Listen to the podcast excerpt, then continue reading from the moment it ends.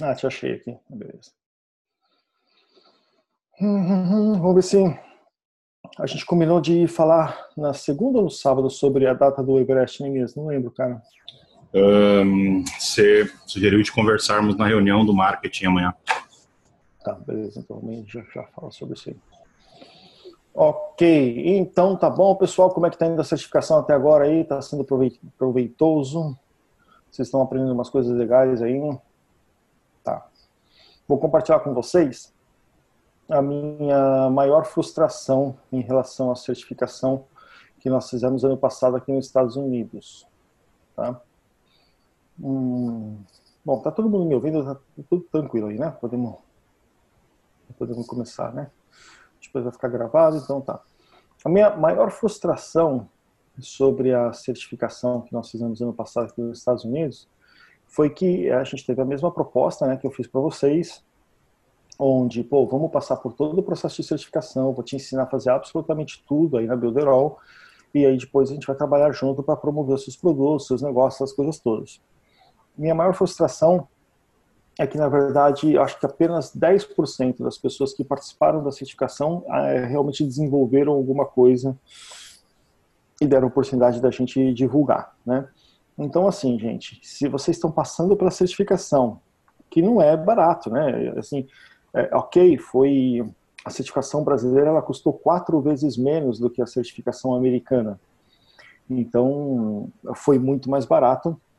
Só que ainda assim não é barato. Pô, nós estamos falando em R$ 1.500, não foi isso? R$ 1.500?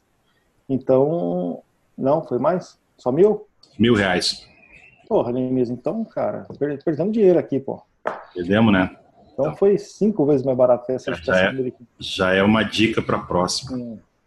Bom, enfim, mil reais também não é pouco dinheiro, não. Mil reais é dinheiro pra caramba, né?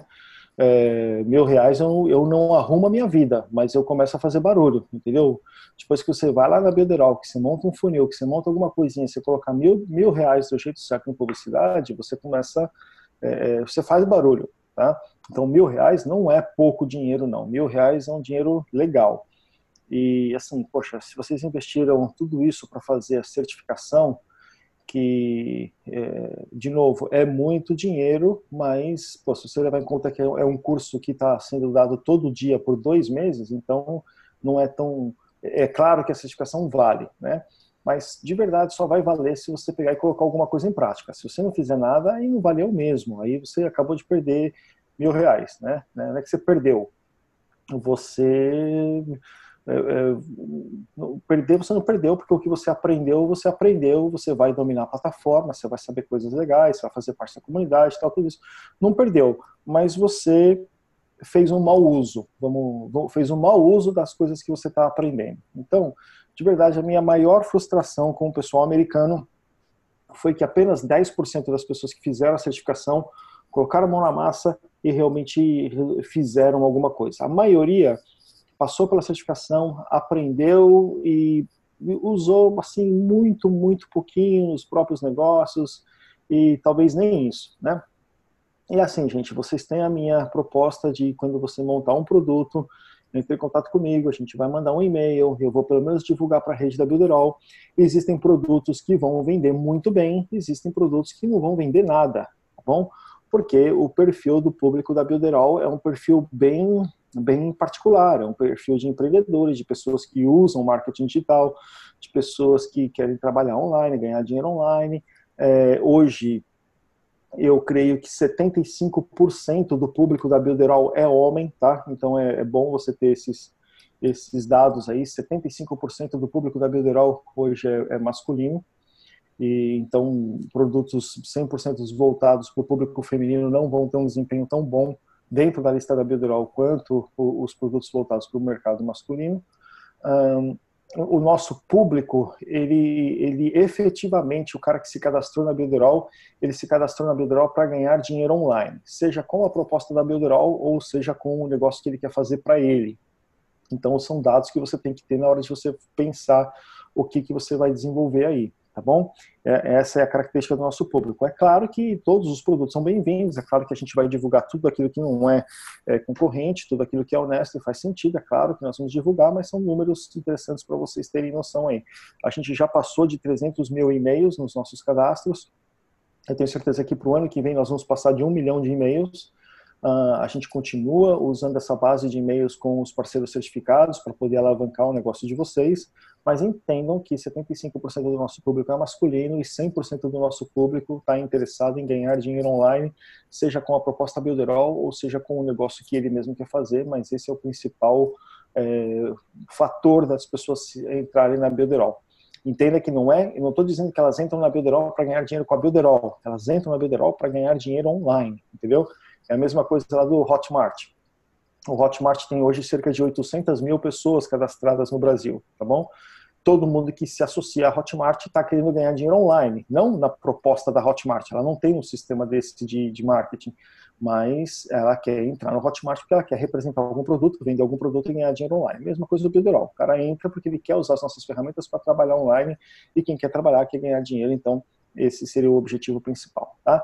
Esse dado do Hotmart também é bem interessante para você, porque se a gente está falando que o Hotmart tem 800 mil pessoas cadastradas, e segundo as palavras do próprio dono, nem 5% desse pessoal realmente consegue ganhar dinheiro, uh, então não importa realmente, então a gente poderia dizer que vai, na média, 40 mil pessoas na, na Hotmart conseguem trabalhar, vender e ganhar alguma coisa. 760 mil pessoas estão lá só tipo foi na tentativa. Mas são 760 mil pessoas que querem trabalhar com marketing digital, que precisam fazer alguma coisa, que estão procurando uma alternativa, que pode ser público para você, né? Que pode ser cliente para você na Builderall, tá? Então, se existe 800 mil pessoas cadastradas no Hotmart, a gente também deveria ter 800 mil pessoas cadastradas no Builderall, porque o público é exatamente o mesmo. Na verdade, a gente tem o público do Hotmart, das outras plataformas e das outras necessidades. O nosso público não é só o público do marketing digital. O nosso público também tem o pessoal das agências, tem os web designers, tem os, os donos de negócios, né? Quem se cadastra na Hotmart quer sentar atrás de um computador e trabalhar com o computador. E não é só isso o nosso público. O nosso público também pode ser aquele cara que está na frente do balcão lá, né, ou atrás no balcão, numa pizzaria, numa, numa loja, num estabelecimento comercial qualquer, ou dentro do carro fazendo algum tipo de serviço, o cara é um prestador de serviço, ele também precisa de presença virtual, ele também precisa ter negócios na internet, ele também precisa aparecer. O nosso público no Brasil é muito, muito, muito grande. É todo mundo que quer trabalhar com marketing digital, só no Hotmart ali você tem 800 mil. É todo e qualquer é, profissional liberal, é todo e qualquer prestador de serviço, todo e qualquer empreendedor e empresário, é tudo público para Builderall no Brasil, tá bom? Então, mantendo isso em mente, uh, eu espero que vocês, a gente tem dentro da certificação brasileira alguma coisa perto aí de 200 é, certificandos, é, eu gostaria realmente de no ano que vem, então, no ano que vem não, esse ano ainda é promover 200 lançamentos. Eu gostaria de realmente poder trabalhar com o produto de cada um de vocês, tá? coloca a mão na massa aí, gente. Mesmo que de repente não seja a ideia que vai te dar um milhão de dólares, não importa, mas você precisa começar, alguma coisa você precisa fazer. Você precisa dar o primeiro passo, tá bom? É, isso é uma coisa que eu gostaria de ver no mercado brasileiro e assim, o brasileiro por natureza ele já é um pouco mais empreendedor do que até o próprio americano, né? Então, gente, põe aí realmente o, o, a cabeça para funcionar, vamos pensar em negócios, criar alguma coisa e tentar fazer é, essa certificação dar frutos, tá? Esse é o nosso ponto, fazer com que a certificação dê frutos para vocês, tá bom, pessoal? Beleza? Bom, eu separei aqui alguns tópicos para falar com vocês hoje. De novo, né, é Pizza Friday, o dia de a gente ficar só falando em coisa que não interessa muito mas é só basicamente mindset, ou seja, eu já falo isso aqui logo de cara para você não achar que a gente vai vir aqui falar sobre eh, assuntos super relevantes, não é, é mindset, é o meu mindset, é trocar ideia, é bater papo, então relaxa, tá bom? Antes da gente começar, alguém tem alguma pergunta, coisa para falar, ou coisa parecida?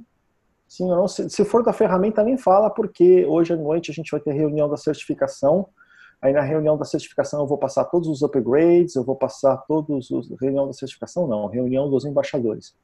Vou passar todos os upgrades, todas as telas das coisas que a gente já está fazendo, como é que nós estamos na, naquelas novidades todas que eu prometi para vocês, as novas ferramentas, blá, blá, blá, eu mostro tudo isso hoje à noite na reunião de embaixadores.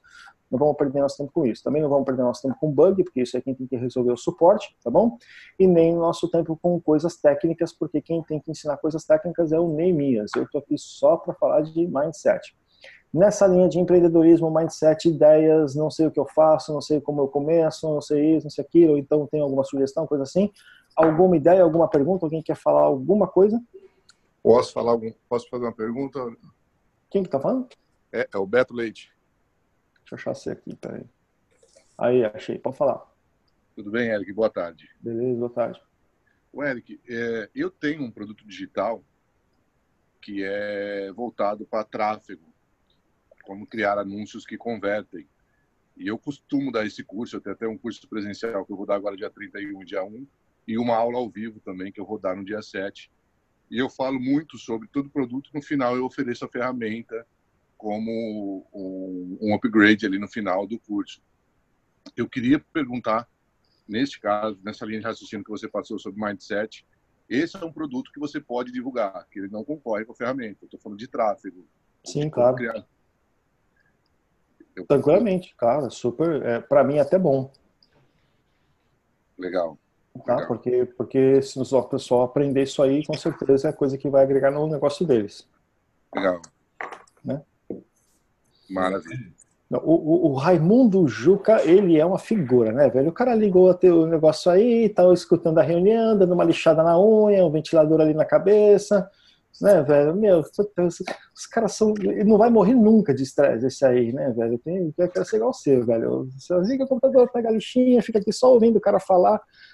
Nossa, esse brasileiro né, tem que ser estudado mesmo. É. eu. É. O que é? Hum. Marcelo. Não, não, não, cara, por favor, mano, acaba aí, pode lixar a unha, senão tipo, você vai arranhar sua mulher. Relaxa, né? eu tô só aqui, só, só, só achando engraçado, manda ver. Oi, Eric. Fala, Marcelo. Olha só, eu estava tentando conversar com você no WhatsApp. Eu sei que você está sobrecarregado de, de, tarefas aí. É, e até uma coisa que eu estou fazendo aqui, já estava fazendo, na verdade, desde dezembro, de outubro do ano passado, eu fiz um projeto educacional com o colégio, lembra? Eu falei uhum. sobre o colégio e tal. Ontem eu fechei uma parceria com uma universidade que é colégio aqui também de Brasília. A universidade tem hoje aproximadamente 4.500 alunos. E nós vamos fazer um curso é, para usar a ferramenta Builder All lá dentro. E peguei o pessoal do segundo grau, que é o ensino médio, antigo segundo grau nosso, primeiro, segundo, terceiro ano. É um projeto pedagógico pro colégio, no qual eles vão fazer uma disputa para que os alunos criem é, sites, blogs e coloquem na internet o negócio da família, ou deles, ou do pai, ou deles mesmos, fazer startups de negócio, tá? E a gente entrou num colégio muito forte que tem aqui, é um colégio que tem muitos alunos, já estamos com 246 alunos cadastrados, e não começou as aulas, eles fazem no contraturno, tem laboratório de informática, tem tudo, eles dão toda a infraestrutura para a gente, só que a gente precisa das licenças educacionais. Alguma coisa para que eles possam entrar, porque senão eles vão cadastrar, vão trabalhar uma semana e vai cair. E a aula é online. Eu tenho seis laboratórios com 70 computadores entrar e fazer a, a, a, coisa. Já tem gente fazendo, inclusive, eles pegaram um link meu direto, e já está se cadastrando e já estão fazendo o site aprendendo sozinho. Só que a gente quer direcionar eles para fazer por etapas, montar a plataforma. Depois vai ter uma segunda fase. Dia 5 de fevereiro começa com eles. É, já são três semanas de treinamento e eles já vão desenvolvendo o produto. No mês de março é sobre funis de venda. No mês de abril é sobre a parte de empreendedorismo e sobre a parte de técnicas de venda. E assim, cada. Mas a gente começou com a ferramenta para já pegar o pessoal usando a ferramenta, entendeu? E para depois evoluir para que eles também sejam. É, Você é... quer saber do plano do estudante? É. Tá pronto já. Eu já só esqueci qual é a URL. Eu acho que é planoestudante.builderall. Eu estou só pedindo para o pessoal me mandar a URL aqui. Assim que eles me mandarem a URL, eu já te passo. Mas já está pronto, já está funcionando, tá? O único detalhe é o seguinte: o plano estudante não é uma coisa que vai estar tá dentro do site e nem é uma coisa que vai estar tá nos funis, porque não é uma coisa que a gente quer promover. Eu não quero que todo mundo use a Builderall de graça. Esse é um plano que a gente vai dar para os afiliados levarem numa determinada escola, faculdade, fazer uma proposta, trabalhar ali, tá? Você vai ter uma URL para isso, tá? Eu fiz inclusive um contrato com eles. Eu tá. formalizei a, a, parceria entre a, no caso aqui é o IESB BR, né, uma uhum. faculdade, e o colégio de segundo do ensino médio fiz um por escrito, fiz uma parceria com um cronograma do que vai ser dado e vai ter uma disputa entre os alunos para quem faz o melhor site, vai ter uma premiação.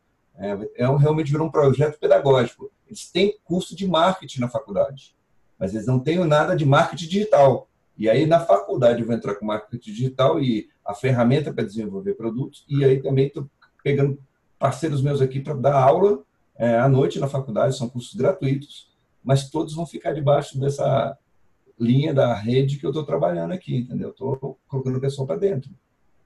Tá. Então, não, tá pronto, só deixa eu falar uma coisa. Ah, esse, então, plano de estudante, ele não tem cookie, tá? Então, o que, que você precisa fazer? Você precisa pegar essa URL que eu vou passar para vocês, uhum. joga lá no Money Making Funnels, no link de redirect, tá bom? Gera uma URL com o seu cookie, aí você passa essa URL para os estudantes, tá bom? Beleza. Em primeiro lugar. Ou então, você, quando você tem um link dentro da Builderall de cadastro que não tem cookie, até o próprio site da Builderall, né, br.builderall.com, você quer mandar esse link direto, sem cookie, mas que pegue direto no seu ID de afiliado, você coloca depois da barra o hashtag, né, hashtag AID igual o seu número de ID, tá bom? Número lá de, de identificação, aham. Uhum.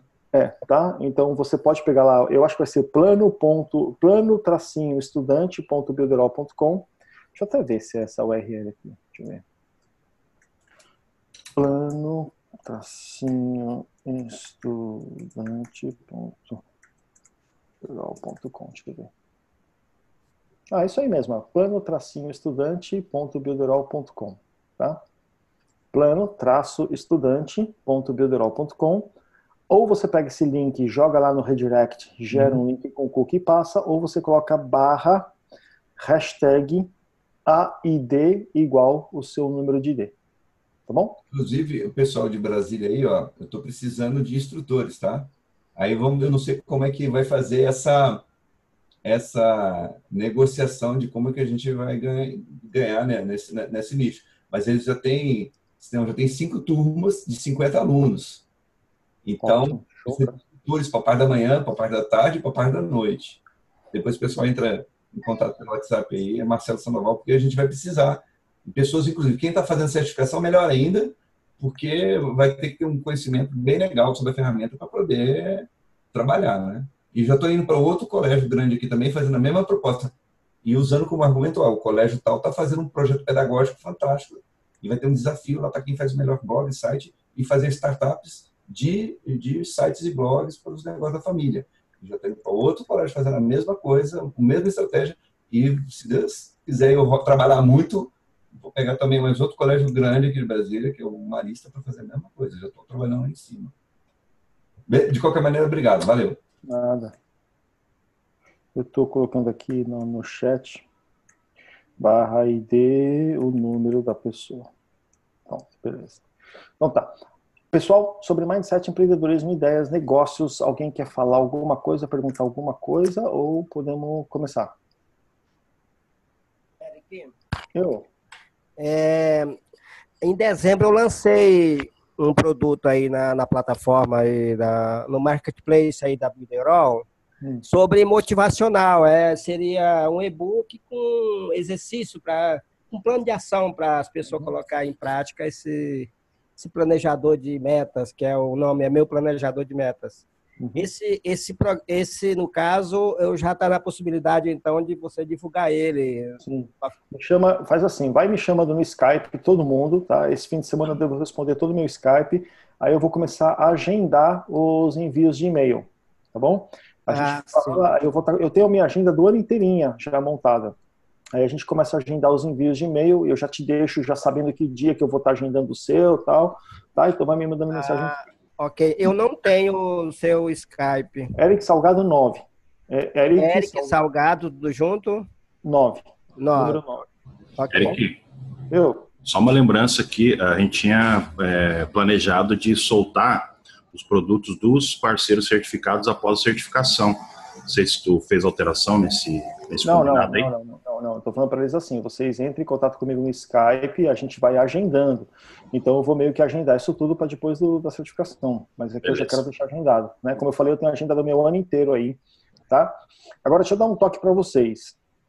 E-book é um negócio bem legal, viu, gente? Então, é, por exemplo, se eu mandar um e-mail para toda a base da Builderall divulgando o seu produto logo de cara, é sim ou não, né? Não tem e-mail termo, o cara compra, o cara não compra, perdeu o e-mail. Se você, se a gente mandar um e-mail para todo mundo, para o pessoal baixar gratuitamente um e-book, entende?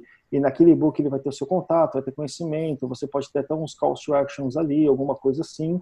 É, e quando o cara baixar o e-book, ele vai ter que te dar o e-mail, então é muito mais produtivo para você, tá bom? Então eu posso mandar um e-mail para um milhão de pessoas na Builderall e você coloca lá o link para o cara baixar o e-book gratuitamente, já com bastante conteúdo, bastante coisa legal. Para ele baixar o e-mail, ele tem que dar o e-mail. Então você vai estar, tá, né, como se fosse um solo ads mesmo eu mando 100 mil e-mails, desses 100 mil você vai ter mil pessoas que vão clicar e querer. Essas mil pessoas que vão clicar e vão querer, elas vão te dar o e-mail. Então elas já vão ter o seu e-book e você vai ter o contato delas para depois fazer um follow-up aí, tá? Então eu acho que é uma ótima ideia começar a, a divulgação, o trabalho de vocês com um e-book, que nada mais, nada menos é do que, na verdade, um funil de vendas, né? Não vamos direto pro, sabe, é, Odal desce. Não, não é esse o ponto. E quando você manda um e-mail vendendo, é isso, Odal desce, né? E aí os caras falam, não, então eu desço. Então não, não, é o que a gente quer. A gente pode mandar, criar um, um funil mesmo. Te manda um e-mail com uma proposta bem legal que você vai escrever. A gente oferece o seu e-book, o cara entra lá no seu site, ele baixa gratuitamente o e-book e, você, e ele já te deu o e-mail. Com o e-book, você vai ter a sua primeira oportunidade de ganhar autoridade com essa pessoa. Se ela se interessou, ela vai entrar em contato com você. Ou, no pior cenário, você vai ter esse e-mail para você estar tá lembrando essa pessoa o tempo todo que ela está com o e-book lá, que ela pode ler, que se ela tiver alguma dúvida, você está à disposição, e blá, blá, blá, tal. E depois você tem os e-mails para você fazer sua venda. O follow-up de e-book é principalmente perguntar se a pessoa leu, se ela tem alguma dúvida e que você está à disposição dela, porque a maioria baixa e-book e nunca lê, entendeu? Então, pega o e-mail e faz esse follow-up para saber se a pessoa leu, se ela tem dúvidas, tal, essa coisa toda. Então, eu não iria direto para venda, eu iria direto para um, um funilzinho mesmo, pegando o e-mail das pessoas. Tá? Uma sugestão para vocês quando vocês forem montar a ideia de negócio de vocês aí. Alguém mais? É, eu. Qual a sua opinião em relação no lançamento colocar vídeo ou Desculpa, é que tá, tá, com muito ruído, eu não entendi. Minha opinião em relação a fazer um lançamento com vídeo ou com e-book? É antes do lançamento, para captar os clientes. Para captar os clientes, para pegar e-mail? É, para pegar e-mail. Isso. Ah, eu acho que o e-book é uma grande, é um grande, uma grande isca, isca digital, viu? Eu não sei se a pessoa daria o e-mail em troca de um vídeo, mas o e-book não tem muita alternativa. Tá? Eu acho que você usa o vídeo para convencer a pessoa a baixar o e-book. Tá? tá? Então, faz um vídeo, joga bastante conteúdo, história bem legal, faz com que a pessoa se sinta motivada. Você tem que fazer um vídeo que a pessoa fala assim, puta, eu tenho que baixar esse e-book, entendeu? Aí a pessoa te dá o e-mail, ela baixa o e-book e o e-book de novo. É um material que ela tem na mão que, que pode né, te dar autoridade. Você está sempre fazendo um follow-up daquele e-book. Ok, obrigada. Por falar nisso, viu, pessoal? Hoje à noite eu vou mostrar já a ferramenta de criação de revista, que você pode usar para criar revista, você pode usar para criar e-book. E ela vai funcionar em qualquer dispositivo, inclusive vai dar para deixar baixar PDF, essa coisa toda é bem legal, vocês podem começar isso também para gerar os e-books de vocês na Builderall, se vocês quiserem, tá? Alguma pergunta mais aí, pessoal, é, sobre estratégias e mindset? Fala, Carlos. Cara, tipo assim, em, relação a montar negócio, na internet, geralmente, é, a pessoa é o próprio negócio. Mas eu vejo, para montar um negócio, você precisa de pessoas. Só que a, galera na internet que é, pela, tem essa possibilidade de fazer tudo sozinho. Então, o que você tem que falar para para conseguir pessoas de qualidade, que eu sempre tenho dificuldade de contratar freela, contratar produtor de conteúdo, enfim, contratar gente, assim, formar equipe, trabalhar com parceiros para criar um negócio mesmo que aumente o impacto, aumente a escala. Eu tenho muita dificuldade em encontrar parceiros assim de negócios. Sempre tem oportunidade, sempre tem uhum. pessoas, mas realmente quem está disponível é, não é o melhor naquela área. Quem é bom quer fazer as coisas por conta própria em linhas uhum. gerais, assim? Você vê algum caminho, assim, para formar uma equipe? Cara, escola? que eu conheço, que eu conheço tem dois caminhos. para você para você poder começar a montar um negócio online do jeito que você está falando. Então, em primeiro lugar, esse é o caminho. Você tem que montar um negócio mesmo, né? onde você deixa de ser um, um como é que a gente fala self-employed no Brasil? É um autônomo. Autônomo. É, onde você deixa de ser um autônomo para ser um empreendedor, né? O, e outra, não tem nada errado em ser um autônomo. Às vezes é mais rápido, mais fácil e mais barato. Mas o autônomo é aquele cara que resolve tudo. Ele vai lá e ele faz, ele se vira e você toca o pau e no máximo que você vai ter é uma assistente. No caso vai ser né, sua esposa, alguma coisa assim. Tá? Autônomo. Você deixa de ser um autônomo para começar a ser um empreendedor quando você começa a formar uma equipe e trabalhar com pessoas contratadas para realmente executar essas tarefas, coisas que alguém pode estar fazendo, tá? A gente vai falar um pouco sobre isso hoje também. Mas o ponto é o seguinte, cara, é, foge do foge do freelancer, tá? Foge. Não, eu, eu assim posso até estar tá errado, eu posso estar errado, mas eu tô aqui para compartilhar as minhas experiências com vocês, né? É, para isso que vocês estão me pagando, para que eu compartilhe as minhas experiências. Nunca deu certo o freelancer para mim. A única vez que deu certo um freelancer, eu contratei o cara para ficar para sempre, entendeu? Que, o que, que aconteceu com o freelancer comigo todas as vezes que eu contratei? Toda vez que eu contratei freelancer, não foram poucas, os caras começaram o projeto e não acabaram começaram o projeto e desistiram antes, ou começaram o projeto e quando estava quase em cima do prazo, eles falaram, puta meu, é muito mais coisa que eu tinha pensado, eu vou ter que te cobrar o dobro, senão não dá para mim continuar. Aí você fica numa enrascada, ou você paga o dobro pro cara, ou ele simplesmente vai parar o projeto, você vai precisar que alguém comece tudo de novo tal. Então, eu nunca, nunca, nunca tive uma experiência boa com freelancer. Eu tive um cara que foi um bom freelancer, ele foi tão bom, tão bom, tão bom que eu falei, velho, vamos, eu preciso que você trabalhe para mim. Dá um número aí, faz um salário, vamos junto. Que é o cara que está lá na Rússia. E hoje, na verdade, ele já está comigo há três anos e ele já tem cinco pessoas trabalhando lá. A gente já alugou um espaço, montou o um escritório. Então, o único freelancer que deu certo, eu contratei para sempre. Montei escritório, ele contratou amigos. A gente tem um grupo de cinco pessoas hoje na Rússia programando, tá? Sai fora do freelancer. Em primeiro, em primeiro lugar, você tem que contratar pessoas. Meu filho aqui está desenvolvendo um, uma aplicação para Instagram. E ele perguntou se o pessoal da Builderall podia desenvolver. Eu falei, não, não pode. O pessoal da Builderall está completamente enroscado com as coisas da Builderall. Né? Não tem como. Então, o que, que eu faço? Contrata um freelancer? Eu falei, não, a gente contrata um programador. Então, nós vamos achar um programador, a gente faz um contrato com o cara, paga para ele mensalmente salário, ele tem que trabalhar oito horas por dia e ele tem que te entregar os pacotes de, que vão sendo produzidos conforme vai indo. O que eu tenho é uma capacidade de entender se naquelas se ele está rendendo ou ele está me enrolando, entendeu? Então, uh, o meu próprio filho, quando foi fazer isso, a minha recomendação foi contrate um programador. Tá? Agora, eh, cara, se você vai montar um negócio hoje, você vai montar, vai, vamos falar qualquer coisa aí, uma, pô, qualquer coisa, cara, uma mecânica. Você vai ter que alugar um espaço, você vai ter que comprar ferramentas, você vai ter que fazer o marketing, dá muito dinheiro do bolso. Se você for montar um restaurante, mesma coisa, né? Você vai ter que tirar dinheiro do bolso para fazer e no final você não tem nada, você só tem um restaurante.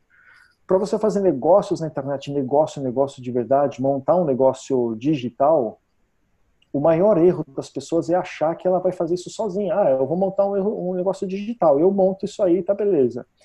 Ou o maior erro talvez seja você achar que, meu, design, programação, marketing, estratégia não tem custo. Você pode achar o parceiro, o amigo para fazer isso aí com você. Então não vai achar, velho, você não vai achar parceiro. As pessoas trabalham por dinheiro, entendeu? As pessoas querem ser contratadas, as pessoas querem ser valorizadas e o que ela faz para ela é importante, vale dinheiro. Então, se você vai montar um restaurante, você vai ter que botar dinheiro em estrutura física e contratar pessoal. Você vai ter que contratar um cozinheiro. Tá?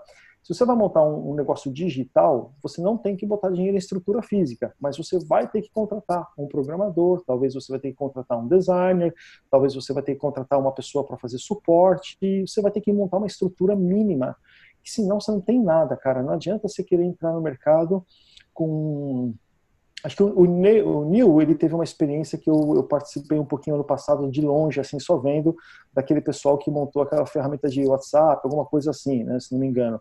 Então, cara, não adianta você, você ter a ideia. Você tem que contratar um programador, você tem que ter um designer, você tem que ter um time de suporte, você tem que ter um cara de business, que no caso pode ser você, mas você tem que ter um time, é uma empresa, tem que ser levado a sério, tá bom? Então, uma coisa é você trabalhar como é, é, autônomo ou como afiliado. Uma coisa, por exemplo, você fazer o trabalho da Builderall. É um trabalho simples. Você tem uma representação da Builderall. A gente, eu já contratei todo mundo. Então você não precisa contratar ninguém. Eu já tenho o programador, eu já tenho o designer, eu já tenho o cara do marketing, eu já tenho o sistema financeiro, eu já tenho lá 100 pessoas trabalhando você entra com uma representação, você é um afiliado.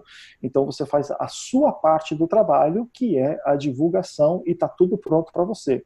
Só que isso não é o seu negócio, isso é o meu negócio, onde a gente está estabelecendo uma parceria e você está criando o seu negócio dentro do meu.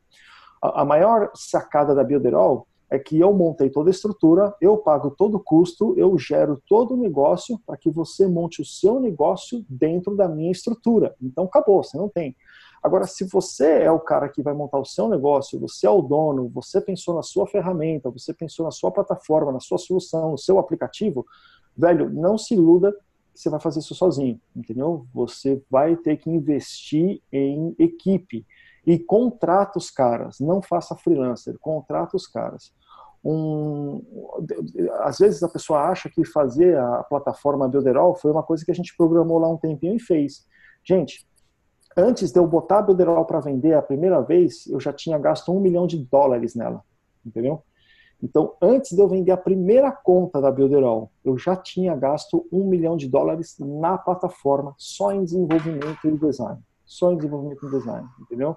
Então, é um projeto grande, era um projeto robusto, foi uma coisa que teve, mas é, aí você vai falar assim, putz, cara, um milhão de dólares, o cara é, nossa, não tem como fazer. Não é assim, velho. Se você vai fazer um, um, um, business grande, robusto, alguma coisa que realmente vale a pena, você vai gastar nessa faixa também. Eu não sei como é que estão as coisas no Brasil, mas se você for, vamos, eu, vamos pensar assim, vai, se você for montar uma, um restaurante que atenda, que seja capaz de atender 200 pessoas, você vai gastar um milhãozinho aí também, entendeu? Porque, cara, não é tão barato de montar um, um negócio com reforma, aluguel, cozinha, uh, sabe, suportar a empresa três meses até começar a girar alguma coisa, precisa de dinheiro para montar um negócio, tá? Uh, a minha sugestão, o que eu fiz, porque eu botei um milhão na Builderall, é, vamos, vamos dizer assim, foi muito mais, tá? A Builderall hoje já tem um investimento que já bateu 3 milhões e meio de investimento, mas eu botei no começo do meu bolso um milhão e meio, mais ou menos, na Builderall. Da onde veio esse dinheiro? Foram anos e anos e anos trabalhando com o melhor do bairro, trabalhando com AdSense, trabalhando com blogs e fazendo site para os outros, entendeu? Então eu trabalhava 24 horas por dia para ganhar dinheiro e bancar o desenvolvimento da Builderall. E não é uma coisa que eu juntei um milhão, fui lá, paguei e fiz. Não é isso. Foi assim durante acho que quase quatro anos de investimento sem a gente poder vender. Então, por quatro anos, eu trabalhei com o melhor do bairro e nunca vi o cor do dinheiro. Eu trabalhei com a AdSense e nunca vi a cor do dinheiro. Eu tinha mais de 500 blogs, nunca vi a cor do dinheiro. Tudo isso ia direto para desenvolvimento. Eu fazia site também, ia direto para o pessoal do desenvolvimento. Então, todo o dinheiro que eu ganhava trabalhando online, ele ia para o desenvolvimento da Builderall. Nessa época, até uma história engraçada, eu moro aqui em Orlando, vocês sabem disso, muito turista, aquela coisa toda, e tinha uma época que a moda era esse negócio de embalar a mala. Já sabe o que eu estou falando? Plastificar a mala lá? Embalar a mala, né? Uhum. Tem uma máquina que faz isso aí e o pessoal cobra 20 dólares por, por mala embalada. Como eu passava o dia inteiro na frente do computador, é, trabalhando com os meus blogs, com, com o AdSense, com o Melhor do Bairro, com isso, com aquilo, chegava uma hora que eu não aguentava mais ficar sentado, eu precisava fazer alguma coisa física, precisava me mexer, entende? E aí o que, que eu fiz? E todo o meu dinheiro ia para o desenvolvimento da Builderall. E, gente, eu ganhava muito bem. Teve meses que eu ganhei 60 mil dólares só com a AdSense. Só que que é o cara ganhar 60 mil dólares com a AdSense? Eu era top 10 AdSense no mundo. Eu, era, eu, eu, estava entre os 10 maiores afiliados de AdSense no planeta, porque eu tinha mais de 500 blogs. E ganhava muita grana. Só que essa grana ia todinha para desenvolvimento. E aí o que, que eu fiz? Eu, eh, eh, a nível de investimento também, eu peguei na época que seria 15 mil dólares, tá? Com 15 mil dólares eu comprei um caminhão, comprei uma máquina de embalar o negócio, mandei fazer uns flyers, distribuí aqui nos hotéis da cidade, que você tem que pagar para distribuir também, e fui embalar a mala à noite. Então, e outra, eu fiz um monte de site otimizado. Você, se você pesquisasse no Google, embalar malas em Orlando, ou wrap bag, qualquer coisa que você pesquisasse relacionado a isso, eu tinha todos os resultados da primeira página do Google, né? Porque os meus concorrentes só sabiam embalar mala. Eu sabia embalar mala e sabia trabalhar online também. Eu era o cara do Google. Nessa época eu ganhava muito dinheiro com a ciência, eu sabia tudo do Google. Então, eu todos os resultados no Google levavam para minha empresa. Aí o que eu fazia? Durante o dia, eu trabalhava com o melhor do bairro, trabalhava com a AdSense, trabalhava com blog, trabalhava com tudo isso e atendia o telefone. E agendava para embalar as malas à noite. Aí, quando dava 7 horas da noite, eu desligava o computador, pegava o caminhão, ia para os hotéis e ia embalar a mala. Cada mala 20 dólares. Então, tinha noite que embalava 10, tinha noite que embalava 5, mas eu nunca saí de casa com o caminhão sem ganhar menos de 100 dólares, assim. Até porque eu não saía para fazer menos que quatro malas. E, e, foi esse dinheiro que eu fui ganhando, embalando malas, fazendo trabalho de peão mesmo, é que eu fui pagando algumas contas da minha casa mesmo. Entende, gente? Então, assim, eu não, eu não era um self-employed, na verdade. Na verdade, eu trabalhava a noite inteira embalando mala para ganhar um troco para poder colocar uma grana em casa e pagar um pouco de conforto para minha família. Mas durante o dia, eu era um empreendedor digital que eu já na época eu já estava pagando quase 15 pessoas para desenvolver a Builderall quando a gente começou, entende? E esse é o desafio, né? Até onde você tem a manha de trabalhar um, dois, três anos, ganhar dinheiro e enfiar todo esse dinheiro num projeto seu, Por isso que você tem que ser muito você tem que ser muito cuidadoso em trabalhar com freela, essas coisas todas, porque essas pessoas não podem te abandonar. Porque se um, um, um programador que te abandona é projeto perdido, cara, é uma merda dificilmente você vai conseguir recuperar ou botar outro programador para desenvolver. Uma outra coisa que eu aprendi também é o seguinte: eu nunca ponho um programador para desenvolver um projeto. Eles sempre trabalham em dupla. Eu sempre tenho dois programadores por projeto. Porque se acontecer de um abandonar, o outro sabe aonde está o projeto, ele consegue continuar tocando até entrar alguém no lugar lá. Então nunca, nunca, nunca eu trabalho com um programador só. Às vezes hoje eu posso fazer, né? No começo eu não podia, então eu perdia muito tempo, várias vezes eu recomecei e tal, daí vai. Mas uh, eu acho que talvez essa tenha sido a fase mais, uma das fases mais desafiadoras da minha vida. Trabalhar o dia inteirinho, ganhar grana pra caramba e enfiar todo o dinheiro na, no desenvolvimento da Builderall. Então, é, esse que foi o, a grande sacada aí do, dos últimos anos que, que eu tive trabalhando e desenvolvendo as coisas aí. Beleza? Não sei se eu respondi, creio que sim. Não, de boa, beleza, valeu. Tá bom. O Eric. Eu. Eu acho que eh, indo para essa linha, talvez tu possa falar um pouquinho, cara, porque assim, é, qual que seria a mentalidade de um cara hoje que se que tivesse ganhando 60 mil dólares por mês com AdSense ou como afiliado, seja lá como fosse, né? Uh, possivelmente esse cara ia, né, pegar, botar a viola dele no saco, pegar o bandolim, se fosse o caso do Rafael, ia sair fazer show por aí, porque afinal de contas ele está ganhando 60 mil dólares ele não precisa desenvolver mais nada, né? Não, naquele momento, talvez o cara não precisa né, desenvolver alguma coisa, entendeu? Uhum. Então, talvez seria interessante tu compartilhar essa mentalidade. O que que, que, que te fez, cara? É, tipo, porra, tô ganhando 60 mil dólares, por que, que eu preciso disso? Por que, que eu preciso me incomodar com o programador? Por que, que eu não vou cuidar da minha família, pegar é, a minha família e viajar ao mundo, enfim, é, e, e, continuar trabalhando, ganhando AdSense aqui e tal, e de repente criar outras coisinhas aqui que eu mesmo posso tocar, que eu não preciso de uma grande estrutura para desenvolver, enfim. Entendeu? Acho que é interessante compartilhar um pouquinho sobre isso. Ó, deixa eu só mostrar para vocês aqui, para vocês verem que não tem historinha. Ah, compartilhar a tela. Tá aqui, ó. Essa aqui é a minha tela de AdSense, tá? Então, até hoje, eu ganhei no AdSense 2 milhões e 400 mil dólares. Isso aqui, se você for passar para real, dá mais de 10 milhões de reais só com AdSense, né?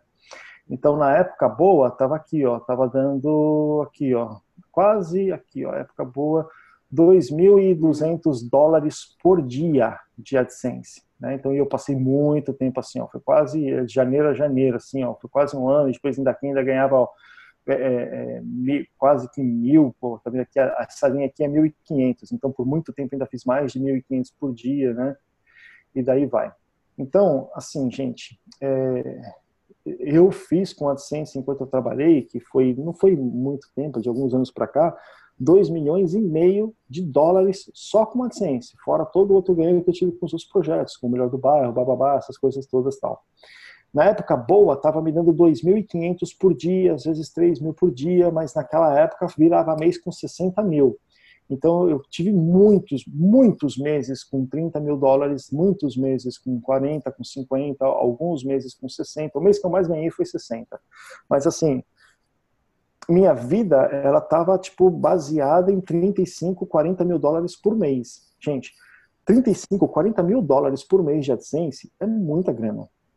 E, e naquela época, como o Neemias falou, eu conhecia pessoas, eu conheci pessoas que simplesmente vivia disso, o cara não fazia mais nada, ele só fazia AdSense, ele não precisava fazer outra coisa.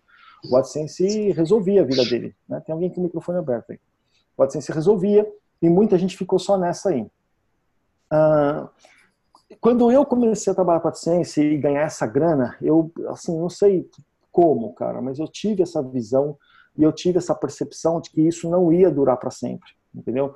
Então eu fazia muita pesquisa em relação ao Google, o comportamento do Google, negócios do Google, onde eles queriam chegar.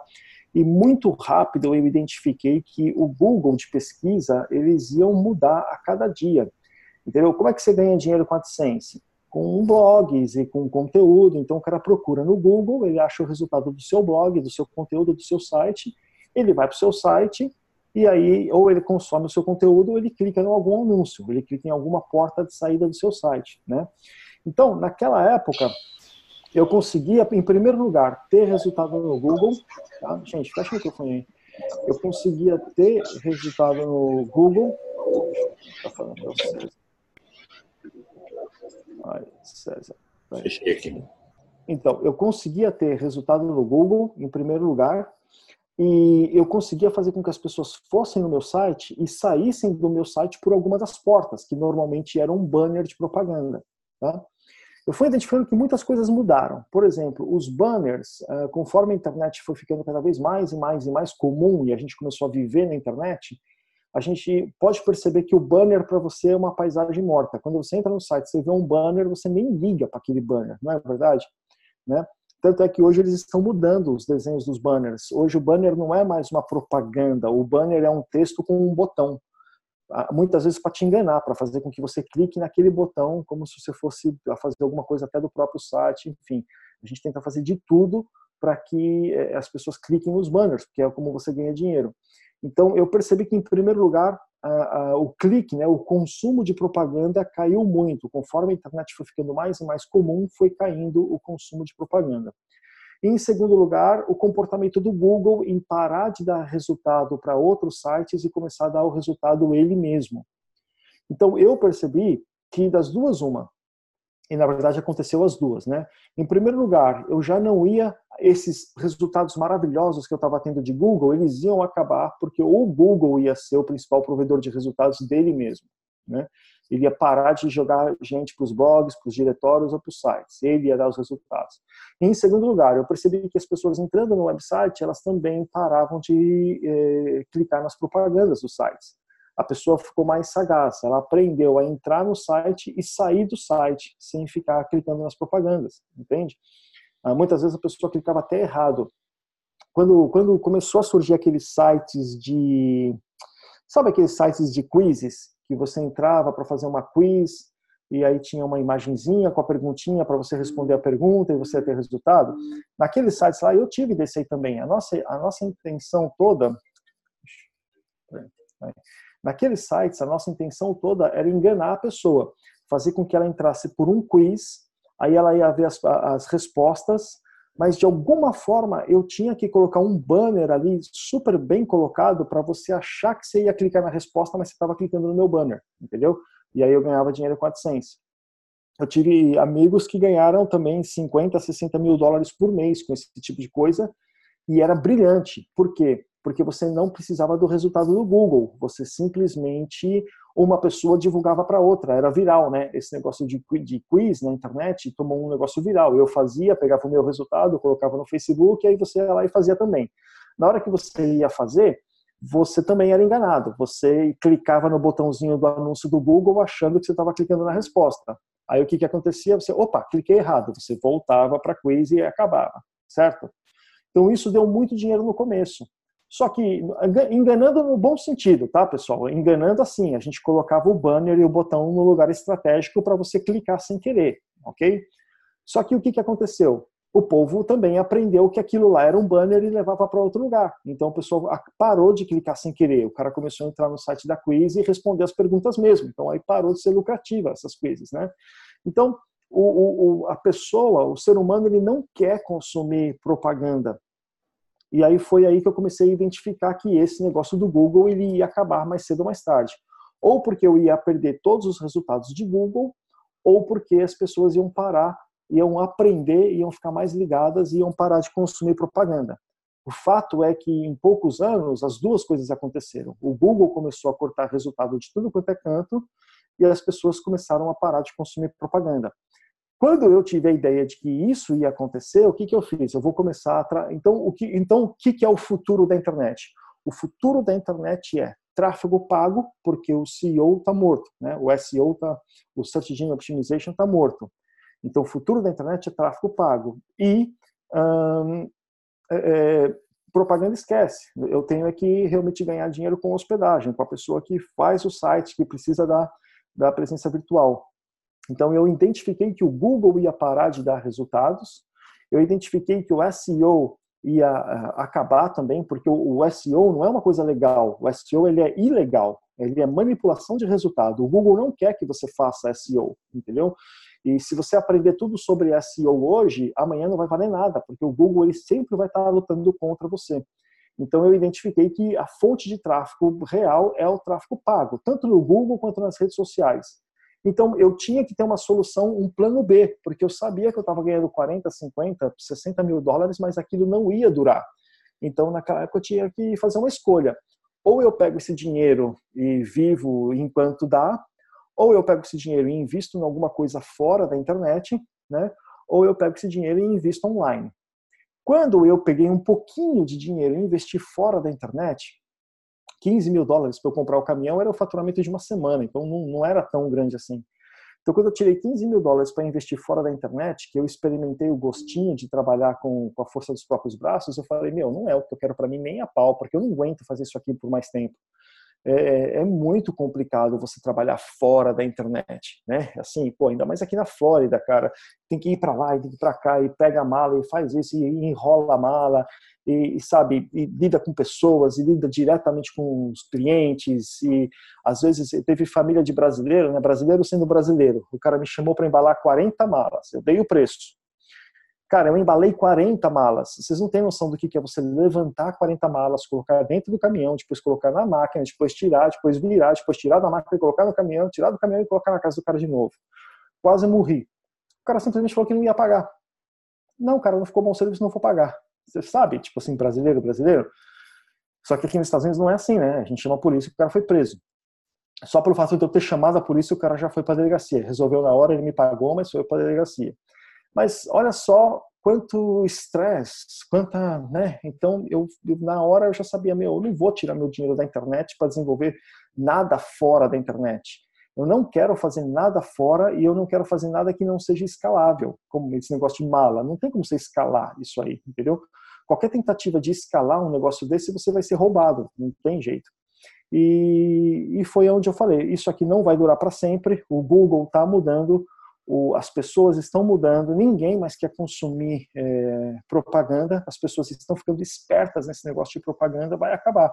Eu preciso desenvolver em outra coisa. Então, o meu ponto é: tem que ser internet, tem que ser escalável e tem que ser alguma coisa que seja sólida, que, que eu não dependa de uma terceira parte. Tudo que você desenvolver dependendo de uma terceira parte, você está perdido, cara, porque a terceira parte ela pode, pode mudar, né? E aí foi quando eu criei a Builderall, porque é, são os meus servidores, é o meu software, ah, é o meu sistema, são as minhas regras, e ali as pessoas entrariam nessa forma para criar o site, para criar a presença virtual, ah, teriam acesso à ferramenta do jeitinho que eu queria que fosse, e elas poderiam pagar todo mês para manter o conteúdo dela no ar, seja lá o que Deus quiser.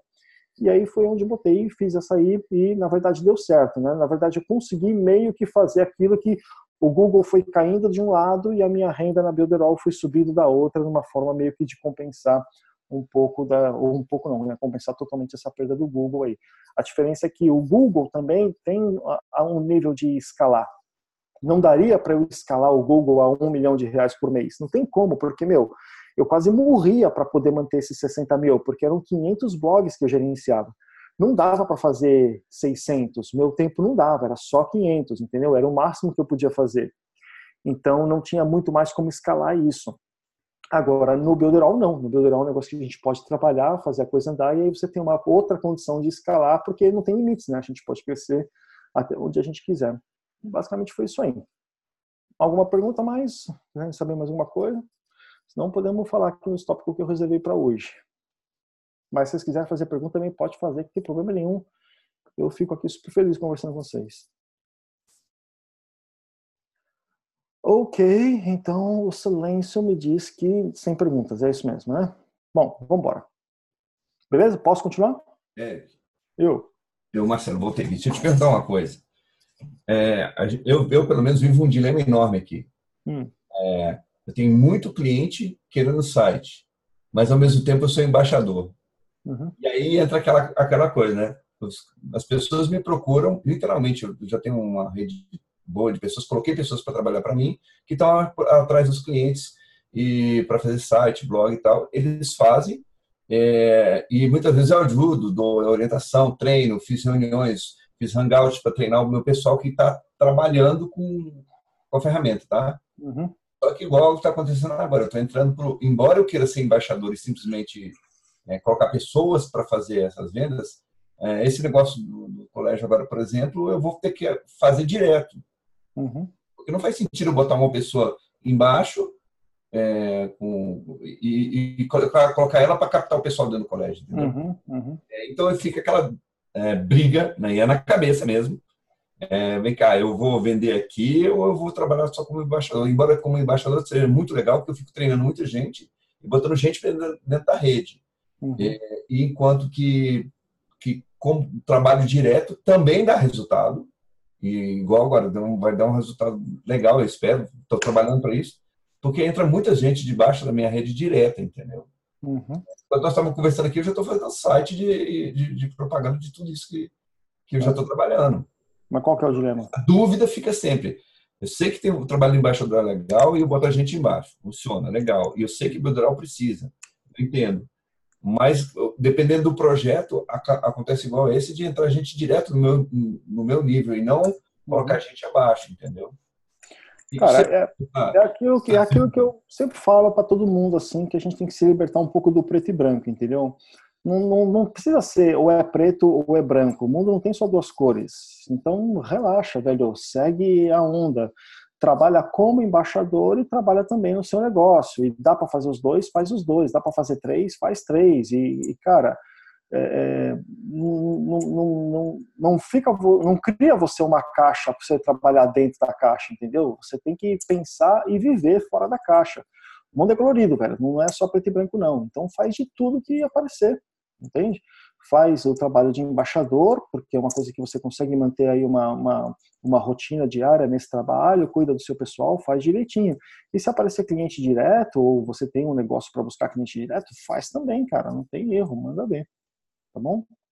É, esse pessoal mesmo do, do colégio agora, tem os meninos que eu fui conversar, e os caras já estão já é, trazendo eles para trabalhar comigo, para serem monitores e mentores dessas turmas, tutores de turma.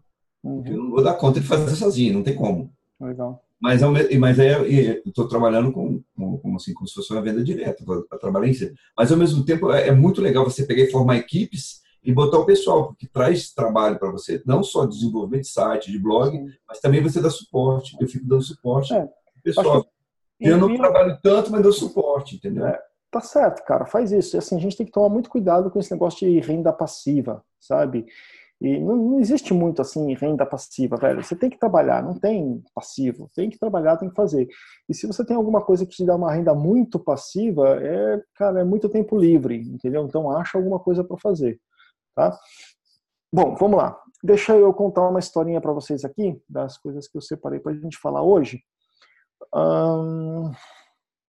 tem a, a, uma, uma parábola que eu gosto de, de contar, que não é história de verdade, é uma parábola, né? Quando a gente conta parábola, a gente sabe que é só uma historinha para chegar a um ponto final. Isso eu contava muito tempo atrás, quando eu tinha lá aquele programa de rádio, mas as coisas continuam exatamente iguais, né? Principalmente nessa fase, enfim, o Brasil é sempre assim. Então, tinha aquele camarada que vivia no interior e ele tinha uma barraquinha de hot dog. E ele vendia o hot dog dele na, na beira da estrada ali, e, puta, que era o melhor hot dog do mundo, cara. O pão era bom, a salsicha era boa, o molho era bom, o cuidado e o carinho que o cara fazia era, assim, excepcional. E, e ele ficou famoso ali na região. Todo mundo que viajava naquele caminho lá, parava lá e comia o hot dog do cara. Tá? Uh, e ele fazendo hot dog, vendendo hot dog, ele ganhou dinheiro, ele conseguiu se manter a vida dele, aquela coisa toda, e pagou faculdade para o filho de negócios. E o filho veio para a capital, fez a faculdade, aprendeu, virou PhD, mestre em negócios, aquela coisa toda, e voltou depois para casa para passar férias com o pai, já formado.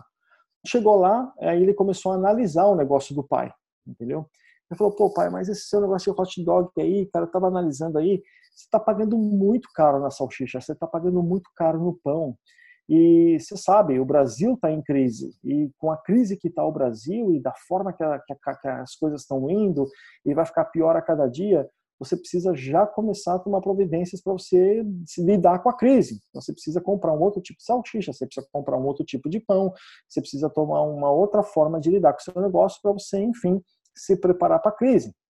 E aí o pai, né, entendeu o conselho do filho que já era super formado em negócios, essa coisa toda, começou a trabalhar com uma salsicha bem mais barata, começou a trabalhar com um pão bem mais barato e começou a se preparar para a crise, que é claro que veio, né? Então, é, é, um pouco da moral da história é isso aí. Se a gente vive num país em crise, assim, e no mundo sempre vai ter crise, sempre vai ter alguém em crise, sempre vai ter alguém com problema. Se você se preparar para a crise, você pode ter certeza que a crise vem entendeu? Agora, se você estiver sempre fazendo o melhor do que você pode, com o melhor que você tem, pode ser que a crise nunca te ache, tá bom, pessoal? Bom, uh, meio que nessa linha, dessa parábola, algumas coisinhas que eu queria comentar com vocês, até meio que indo de encontro ali ao que o Carlos falou, é, nós empreendedores, donos do nosso negócio, que estamos criando alguma coisa, que assim, não tem nenhum problema em todos vocês aí Mano, o, o Taiwan, o cara tá dirigindo, fazendo certificação e ainda digitando no telefone. Velho, presta atenção aí. O cara multitasking, daqui a pouco morre. Presta atenção, cara. Faz, faz tudo ao mesmo tempo, velho. Parece. Eu, eu coloquei um post no meu Facebook lá uns dias desse aí do motorista italiano que eu tava. O cara tava dirigindo no maior pau, falando no telefone, escrevendo no Instagram e atendendo a chamada lá no tablet dele do carro dele. Coisa que eu não sei como é que a gente sobreviveu. Enfim, empreendedores, donos de negócios, senhores, eu não sei qual é o tamanho do negócio que você está planejando, eu não sei qual é o tamanho do negócio que você quer fazer, eu não sei realmente o que é que você quer ter na sua empresa. Tá? E pelo menos eu vou falar por mim. Ah, eu sou dono de uma plataforma de marketing digital e eu sou obrigado a entender um pouco sobre marketing digital porque faz parte do nicho que eu trabalho, tá bom, pessoal? Então eu entendo um pouco do nicho que eu estou trabalhando. Senão, não tem como você ter sucesso sem você ter o conhecimento necessário para você fazer os negócios no nicho que você está trabalhando. Mas eu não sou um profissional de marketing. Eu não sou um cara de marketing. Tudo aquilo que eu falar para vocês em relação a marketing está vindo de um cara teoricamente meia boca. Eu não sou o ferradão do marketing, tá? É, eu sou muito mais um cara de negócios do que um cara de marketing, entende? Então, eu sou dono de uma empresa de marketing digital, de uma plataforma de marketing digital. Mas eu não sou o cara do marketing, eu não sou um marqueteiro, eu sou um homem de negócios. O meu dia a dia na empresa é trabalhar com equipes, é trabalhar com os desenvolvedores, trabalhar com os designers, trabalhar com o financeiro, falar com o banco, falar com diretores, falar com parceiros, fechar acordos, é, é, enfim, estudar um pouco sobre marketing digital para entender o que está acontecendo, o que, que, pode ser melhor, aonde a gente pode melhorar, é, atender cliente, é trabalhar no departamento de suporte. Enfim, eu sou um dono de negócio, eu sou um empresário, eu não sou o cara do marketing. E para fazer marketing, a gente pode ter é, pessoas contratadas que são especializadas em marketing. E isso é um erro muito normal, principalmente no nosso ramo, principalmente no nosso setor. Então você precisa saber exatamente quem você é, né? Você é o quê? Você é o dono do seu negócio, você é um empresário, você é um cara que toma conta dos contratos, você é o cara que traz dinheiro para a empresa, ou você é o cara que faz o marketing do seu negócio? Ou você é os dois, ou você é um ótimo marketeiro, então, enfim, não importa. O que importa é que você tem que saber realmente quem você é. Mas é muito importante que você saiba que você, empreendedor, empresário, dono de negócio, nem sempre é o marqueteiro do seu negócio. Então, por exemplo, eu tenho, eu vejo várias pessoas aqui que, meu, poderiam ser ótimos donos de negócio, poderiam ser ótimos empresários, poderiam ser ótimos, assim, sabe, gerenciadores ou administradores, e talvez não sejam tão bons na parte do marketing. E não tem nada errado nisso. Na verdade, é completamente normal, é perfeito, está tudo certo. Não é toda grande empresa, não é todo grande negócio que você vê o dono do negócio na frente das câmeras fazendo propaganda o tempo todo, entende? Aliás, praticamente isso quase nunca acontece. E eu percebo que o pessoal que trabalha no marketing digital e o pessoal que quer desenvolver negócios na área digital acha que é ele mesmo que tem que fazer o marketing o tempo todo, entende? Então, assim, gente, é, você tem que também, além quando você vai pensar é, o que você vai fazer para o seu negócio, o que você vai construir no seu negócio, de que forma você vai trabalhar, tudo isso, você tem que entender quem você é, qual é o negócio que você está criando, qual é a solução que você vai achar e qual é o seu papel dentro dessa história. Você não precisa ser também o cara de marketing. Você pode, você pode ser, tá? Então, no, no meu caso, no meu exemplo, que é até onde eu conheço, não conheço a história de todos vocês, então vou falar do meu, Uh, eu sou dono de uma, de uma plataforma de marketing digital. E muitas pessoas acham que eu sou o cara no marketing digital, mas não sou. Eu sou 80% empresário, né, que fica atrás do computador ali resolvendo problemas, e 20% algum conhecimento na área de marketing, até porque eu preciso ter conhecimento nessa área, porque faz parte do meu negócio. Entende, pessoal? Mas eu não sou e não preciso e nem quero ser o cara do marketing da minha empresa. E a mesma coisa vocês. Vocês não sei o que, que você está fazendo, para onde você está indo e que caminho você vai seguir. Mas entender sobre marketing digital é importante. Agora, dominar e ser ah, o cara super fera do marketing digital não é fundamental para o seu negócio que você faça isso. Um bom marketing digital é fundamental para o seu negócio prosperar mas não precisa ser você. Entende, pessoal, o que, que, eu estou querendo dizer? Então você precisa saber se posicionar legal na sua empresa também, quem você é, o que, que você está fazendo, o que, que você quer. E nessa brincadeira de contratar pessoas para trabalhar com você, você deve entender sobre marketing digital, você deve entender o que, que é um funil de venda, você deve entender o que, que é um lead, o que, que é um engajamento, você tem que entender o que, que é um, lead aquecido, uma lista fria, uma lista quente, você tem que entender um pouco sobre comportamento das pessoas e trabalhar junto com o departamento de marketing. E, mas você não precisa ser o cara do marketing, você tem que se libertar disso, você tem que ser o empresário, você tem que ser o cara da empresa, você tem que ser o cara que resolve todos os problemas, entende? E o marketing, ele é só um dos departamentos da sua empresa. Talvez possa até ser o mais importante, mas ele é só um dos departamentos da sua empresa. Tá bom, pessoal? Bom, alguma pergunta até aqui ou não? Tranquilo, né? Basicamente, tá. O, semana passada, eu não sei, não sei se eu cheguei a falar com vocês sobre aquele dilema de é, se você tem a oportunidade de fazer um curso, se você tem a oportunidade de ir para uma oportunidade de negócios, qual você iria? A gente chegou a falar sobre isso um pouquinho semana passada, não chegou? Sobre o que, que você prefere, ficar estudando ou fazer negócios? Alguém abriu o microfone aí, não sei se vai falar. Né? Paulo. Vamos fechar aqui o microfone do Paulo. Tá. Então, semana passada, a gente colocou uns posts no Facebook e começou a falar um pouco sobre isso, né? É, procurar, se você tivesse a oportunidade de fazer um curso, você tem dinheiro, você tem um dinheiro para investir. Vamos dizer que você tem aí mil, mil reais para investimento, tá? Aí você tem a oportunidade de colocar esses mil reais num curso ou você tem a oportunidade de colocar uhum. esses mil reais numa oportunidade de negócios. Uh, aonde você iria? Aonde você colocaria o seu dinheiro? Num curso ou numa oportunidade de negócios? Acho que eu cheguei a fazer essa pergunta para vocês na semana passada ou não? Não? Então tá, estou fazendo agora. Responde aí. Quem quiser responder. Falou sim, Eric. Falamos, né? Você falou sim. Bom, enfim. Aí eu, eu trouxe esse subject para reunião sobre curso, negócios. Você vai estar sempre aprendendo, você vai direto para o choque, vai querer fazer, coisa parecida. Aí eu dei a minha opinião e eu percebi que também muita gente concordava com a minha opinião. A maioria vai para oportunidade de negócios, né? E, e, e, qual era o ponto dessa, dessa história? É que assim, se você tem mil reais, você tem que fazer uma opção.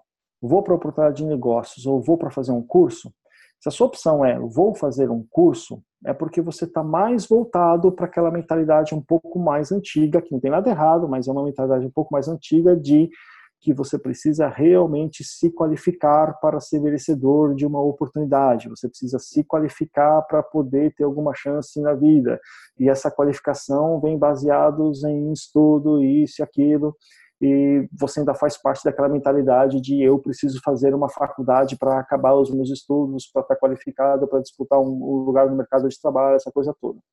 Se você respondeu, eu pego os meus mil reais e vou para oportunidade de negócios, é porque na verdade você já se sente um pouco mais pronto, você já está um pouco mais certo de você mesmo, você já está um pouco mais preparado para encarar o mundo real, vida normal, como tem que ser, e vai para o choque, vai para o dinheiro. Né? E aí, enfim, essa é a minha opinião. Eu acho que se eu tenho mil reais, eu tenho um curso desse lado, eu tenho uma oportunidade desse lado, eu vou sempre para oportunidade, tá? Porque quando você vai para oportunidade de negócios, você arregaça as mangas, vai trabalhar, você vai atrás do dinheiro, você vai fazer aquilo que você precisa fazer e o conhecimento que você precisa, meio que você adquire no, na sua caminhada, né? O conhecimento que você adquire enquanto você faz. Aí, eu tive algumas pessoas até que me escreveram depois, meio que né, as pessoas ficam constrangidas de discordar na reunião. Vocês podem discordar de mim, tranquilo, pessoal, não tem problema nenhum. Nós não estamos aqui, eu não estou aqui para forçar o meu ponto de vista para ninguém, nós estamos aqui para conversar e chegar em melhores né, conclusões. Mas tive bastante gente que falou para mim que, meu, tá errado, você tem que estudar, você tem que se preparar. Eu tenho três faculdades e me serviu muito bem, eu estou ganhando muito bem, blá, blá, aquela coisa toda tal e de forma alguma eu quis desmerecer ninguém em relação a isso. Eu acho que assim, se você estudou, se você se formou, se você se preparou, ótimo, né?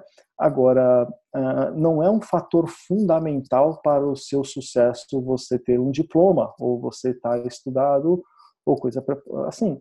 O fator fundamental para o seu sucesso é você estar tá preparado, né? Quando chega a oportunidade.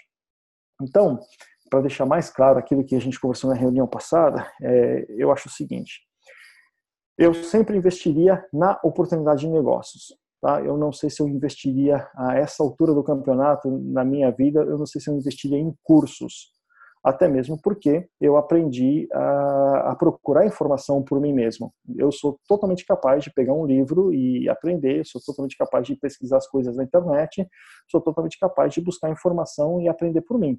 Muitas coisas a gente não acha, mas muitas coisas você aprende conforme você vai, tá bom? Uh, o ponto é o seguinte: eu acho que você não pode nunca parar de aprender. Nunca, nunca. Não importa que tipo de empreendedor ou em que nicho ou que você esteja fazendo. Você nunca pode parar de aprender.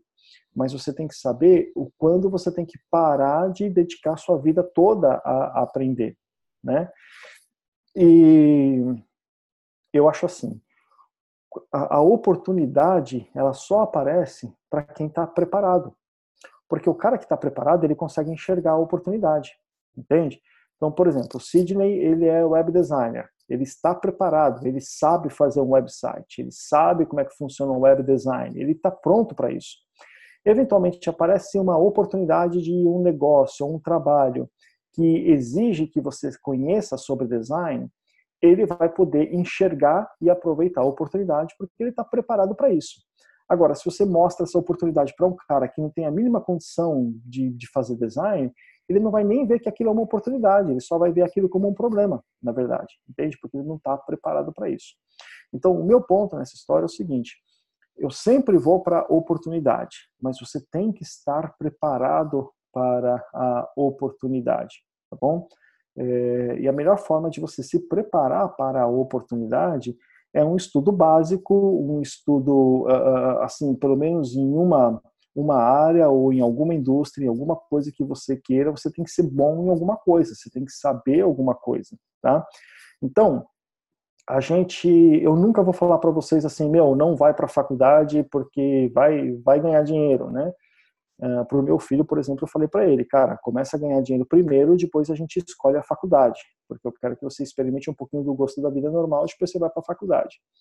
Ele começou a trabalhar comigo, começou a ganhar dinheiro, adorou esse negócio de trabalhar e para ano que vem ele vai começar a faculdade, mas ele vai fazer a faculdade. Tá? Eu não acho que você não deveria estudar ou não fazer faculdade ou coisa parecida, até porque para mim foi um tempo maravilhoso na minha vida. Eu não uso nada do que eu aprendi na faculdade. Eu fiz faculdade de educação física, velho. Eu, uso, eh, eu não uso absolutamente nada do que eu aprendi na faculdade. Mas foi um tempo super valioso para mim, onde eu cresci muito, onde foi muito legal. Putz, eu zoei pra caramba é, foi muito gostoso o, o, tempo de faculdade. E se eu não tivesse feito faculdade, teria sido um tempo maravilhoso na minha vida que eu teria simplesmente perdido, eu estaria trabalhando. E você tem o resto da vida para trabalhar, na é verdade. O tempo que você tem na faculdade é o tempo que você tem na faculdade, é o tempo que você tem ainda de ser meio moleque, de dar mais uma zoada, pegar umas minas, aquela coisa toda. Depois que você se formou, que aí você vai para o mundo normal, aí você tem o resto da vida para trabalhar. E por mais que a gente fale que esses grandes empreendedores na internet não acabaram a faculdade, né, o Steve Jobs, o Mark Zuckerberg, o Bill Gates, esses caras não, nenhum deles acabou a faculdade. É, não importa, mas eles estavam na faculdade quando eles tiveram a oportunidade, que é disso que eu estou falando para vocês, entendeu? Então, uh, se o Mark Zuckerberg não tivesse em Harvard para poder uh, se deparar de frente com aquela necessidade, ele não teria criado o Facebook quem teria criado o Facebook teria sido os dois meninos lá que, que fazia remo, ou eles, ou um programador deles, alguma outra pessoa teria criado o Facebook. Por quê? Porque o Facebook ele não saiu da cabeça do Mark Zuckerberg. O Facebook ele nasceu dentro da faculdade, ele nasceu na cabeça de outros caras que estavam na faculdade e que tiveram a ideia do projeto e que passaram para ele programar aquela coisa toda. Então isso foi uma necessidade que nasceu ali, na faculdade entendeu? E que deixou ele de frente com a oportunidade. Como ele era um cara muito bom no que ele fazia, ele aproveitou a oportunidade e foi com tudo, né? O, o Facebook é uma daquelas empresas que nasceu do mau caratismo e cresceu em cima do mau caratismo. A gente sabe disso, não vamos ser hipócrita, não é verdade? O, o, o, Facebook ele nasceu do Mark Zuckerberg roubando a ideia dos dois caras e hackeando o sistema da faculdade, roubando as fotos e roubando os dados dos alunos, fazendo tudo isso. O Facebook não tinha como nascer mais errado do que ele nasceu. Né? Então, é para mim, e no que diz respeito a cara, ainda vocês ficam muito preocupados, ah, o Facebook me bloqueou, o Facebook fez isso, o Facebook fez aquilo. O Facebook, ele é uma empresa criada em cima do mau caráter, ele é uma empresa criada em cima do roubo, ele é uma empresa criada em cima de tudo aquilo que está errado. E eu tenho para mim que o Facebook manteve a cultura da empresa, de roubar tudo que pode e de se aproveitar da informação das pessoas sem pedir licença e de só levar vantagem. Facebook foi criado dessa maneira e ele é assim até hoje. Então me admira quando vocês ficam indignados com o Facebook, velho. O Facebook é uma empresa que foi feita por um cara mau caráter, bilionário, mas é mau caráter, né? Mas enfim, ele estava lá em Harvard e ele estava de frente para a oportunidade e o que ele fez foi tomar a oportunidade e fazer as coisas acontecerem. Mesma coisa o Bill Gates, mesma coisa o Steve Jobs. Então eles estavam no lugar certo, na hora certa, de frente para a oportunidade, agarraram a oportunidade e foram para os negócios, né? Então, gente, eu não estou de maneira alguma falando assim, não, ninguém mais faz faculdade, nem, a gente não precisa estudar, a gente só precisa de uma oportunidade de negócios. Não é isso. O que eu estou falando é que a gente precisa estar preparado para quando a oportunidade de negócios aparece. E quando a oportunidade de negócios aparece, larga tudo e vai para a oportunidade de negócios. Tá? E quando eu falei isso, eu tive muita gente vindo contra achando que era um absurdo e que, na verdade, o, o legal mesmo é estudar, estudar, estudar, estudar, estudar. E aí eu fui pesquisar um pouco para saber se eu estava tão errado assim. E aí eu cheguei aqui num, num, numa informação super legal que eu queria compartilhar com vocês para vocês poderem pensar um pouco nisso. O, o nome do cara eu escrevi aqui, ó. Cadê o nome dele? Cadê, cadê, cadê, cadê? Onde que tá? Eu não quero passar informação errada para vocês. Aqui. O Thomas J. Stanley, que é um pesquisador americano, ele escreveu um documento de 47 páginas, depois de não sei quantos anos de pesquisa, chegando à, à, à, conclusão que ele, estudou os milionários na faculdade como é que foi a carreira desses milionários, né? Como é que foi a vida desses milionários na faculdade. E aí ele entendeu e ele provou e ele fez um documento em relação a isso de que quase que todos os milionários que ele pesquisou a, a carreira na faculdade desses caras eram mal alunos os caras eram ruins, eles não tinham as melhores notas, eles não fizeram as melhores provas, eles não eram os mais brilhantes, eles não eram mais, eles não eram nada na, na, na faculdade no que diz respeito a desempenho. Então, uh, venho a provar um pouco daquilo que a gente vem falando, né? Então, não é o, você ter conhecimento e ter capacitação, estar preparado, não quer dizer necessariamente estar dentro de uma escola, né? Ou aprender aquela coisa tradicional da escola. Então, olha que interessante. Nesse documento de 47 páginas, ele estudou bastante toda a, a, a, carreira desses milionários na faculdade e ele percebeu que esses caras eram os caras que normalmente tinham as notas mais baixas e que os trabalhos né, de formação, aquele trabalho que você precisa entregar no final, eram assim, tipo, bem average. Não tinha nenhum desses trabalhos finais que eram entregues que eram uau, a coisa mais maravilhosa do mundo. Era tudo bem é, mediano, assim, né, para não falar medíocre. E que, uh, então, o que, que, fez com que esses caras ficassem é, milionários? De que forma ele. Qual foi a, a diferença que fez esses caras ficarem milionários? E no estudo dessas pessoas, na carreira delas na faculdade, e fazendo perguntas, entrevistas, e falando com amigos, aquela coisa toda, né? porque todo mundo conhece os, os milionários, todo mundo sempre vai lembrar, ele chegou à conclusão que muito mais importante do que o estudo comum, convencional na faculdade, tirar nota 10 em tudo, o que esses caras tinham eram algumas características, que eram as características comuns desses caras que ficaram milionários. Olha que interessante.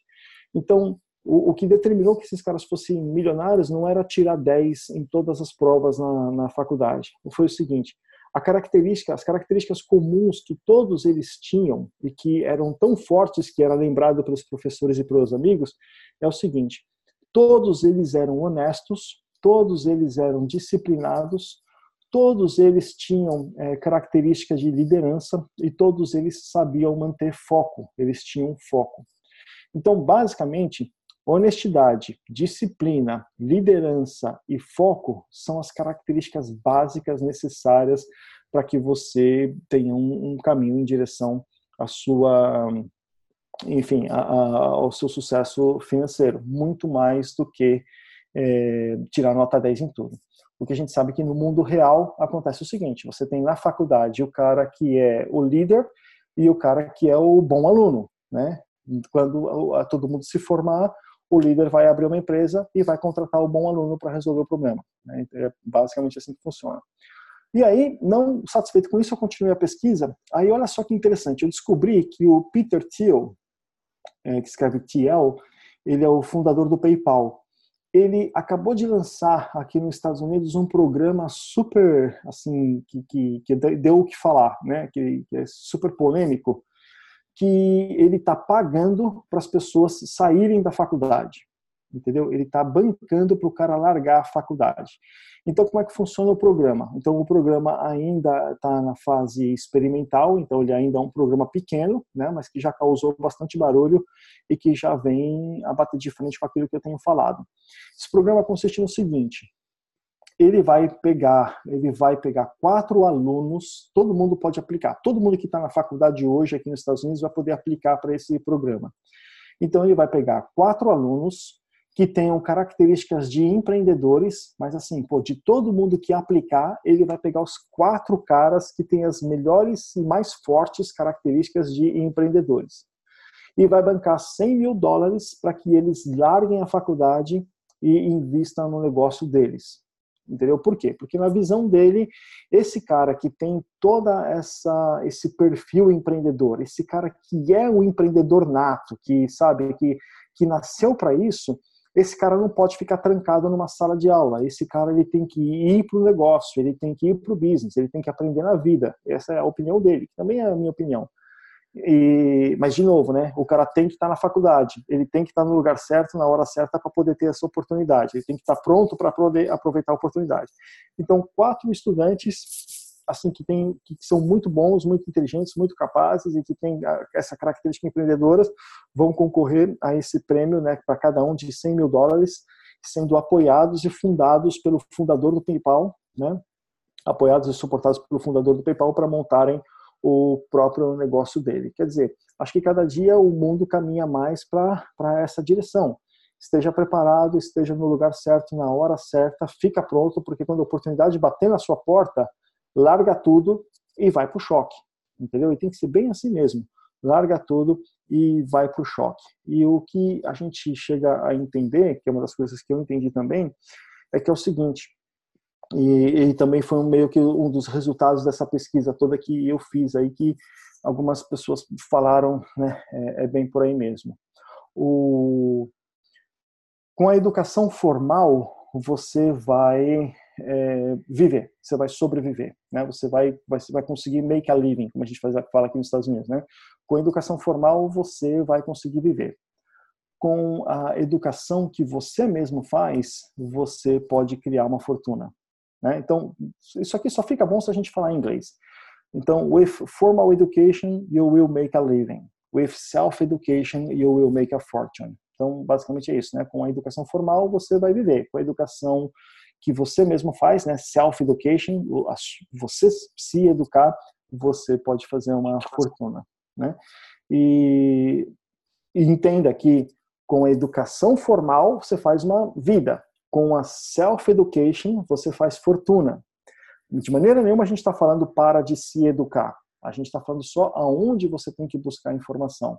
E buscar essa informação em faculdade, escola e cursos nem sempre é o melhor lugar. Talvez a melhor forma de você buscar a sua self-education seja diretamente na sua indústria. Então, por exemplo, aonde que a gente recomenda você buscar informação? Porque, por exemplo, assim, gente, eu não paro nunca de, de estudar. Eu falo aqui em direto para o choque, aprender fazer essa coisa toda, mas eu mesmo não paro nunca, tá? Eu tenho aqui o meu desafio, né? Esse negócio de desafio está na moda, né? Eu tenho o meu desafio, tá aqui, meu desafio, cara. Eu tenho aqui, é, o meu desafio é 50 livros até o final do por ano, né? Então, tá aqui, tá tudo certo. Eu, eu cumpri. Em 2018, eu consumi 50 livros. Né? Então, eu não leio, porque minha, a minha memória boa é a memória auditiva. Então, eu ouço. Então, eu, eu ouço audiobooks. Eu faço download e eu todo dia, pelo menos uma hora, uma hora e meia, eu estou lendo um audiobook e tomando nota. Então, eu consegui fazer 50 livros no ano de 2018. 2019, mesma coisa. Eu quero 50 livros. Então, eu não paro nunca de me educar mas eu sou o cara que faço a self-education. Eu não estou indo numa escola para aprender. Eu estou aprendendo aquilo que eu escolho aprender e eu vou atrás da minha informação. Então, a self-education você faz com um livro, você faz estudando pessoas de sucesso na sua área, você faz consumindo revistas e publicações também na sua área e estando presente em eventos na sua indústria. Então, ou seja, se você é um contador, você tem que ler livros relacionados ao seu business, você tem que se relacionar com pessoas relacionadas é, no seu business, você tem que participar de eventos na sua indústria, você tem que assinar as revistas da sua indústria e basicamente é isso. Então, você tem que pegar o seu nicho, o que, que você quer fazer e ficar nisso. Então, por exemplo, se nós vamos ser profissionais de marketing digital, Uh, cara, são livros relacionados a marketing digital e marketing, né? Porque marketing é marketing. E estudar as pessoas de sucesso nesse segmento, o que que elas estão fazendo, não importa o que, que elas estão falando, porque quando as pessoas de sucesso no marketing, o que elas falam não vale nada, porque o que elas falam, elas estão falando só para vender, tá bom? Então, quando você vê lá tudo bonitinho, um videozinho do Érico Rocha falando todas aquelas coisas legais, você não sabe se ele pratica aquilo de verdade, né? O que você sabe é que aquele vídeo está sendo feito dentro de uma estratégia para ganhar autoridade com você, para depois te vender o curso que é caro pra caramba, né? Então, é, mas importa, o cara, o cara deixou de ser autoridade? Não, o cara não deixou de ser autoridade. Você que tem que olhar com outros olhos, né? E o que eu falei foi o seguinte: siga as pessoas que são líderes na sua indústria, mas não é o que elas falam, é o que elas fazem, entendeu? Então, por exemplo, o pessoal está comentando aí no Facebook que o YouTube está assombrado. onde eles vão no YouTube, eles vão ver o Érico Rocha lá. Então, é, esquece o que o Érico Rocha está falando, isso não importa. O que importa é o que ele está fazendo. Então, esse tal de remarketing no YouTube está funcionando para ele. Então, muito mais do que ele falou durante o vídeo é o lance de ver o vídeo que, que vale alguma coisa. Tá bom, pessoal? Então, quando, olhem para os líderes da sua indústria, mas olhe sempre o que eles estão fazendo tá? E consuma revistas e participe dos eventos na sua indústria, porque também é uma forma excelente da gente tá, continuar sempre aprendendo, aprendendo, aprendendo, aprendendo. Conclusão da história toda. Vai para a faculdade, se prepara para as oportunidades, e se durante a faculdade não aparecer nenhuma oportunidade que seja merecedora de você largar tudo e ir direto para o choque, vai até o final da faculdade. Se forma e para entendeu? E se forma e vai trabalhar, se forma e vai fazer alguma coisa, principalmente se você é um empreendedor, tá bom?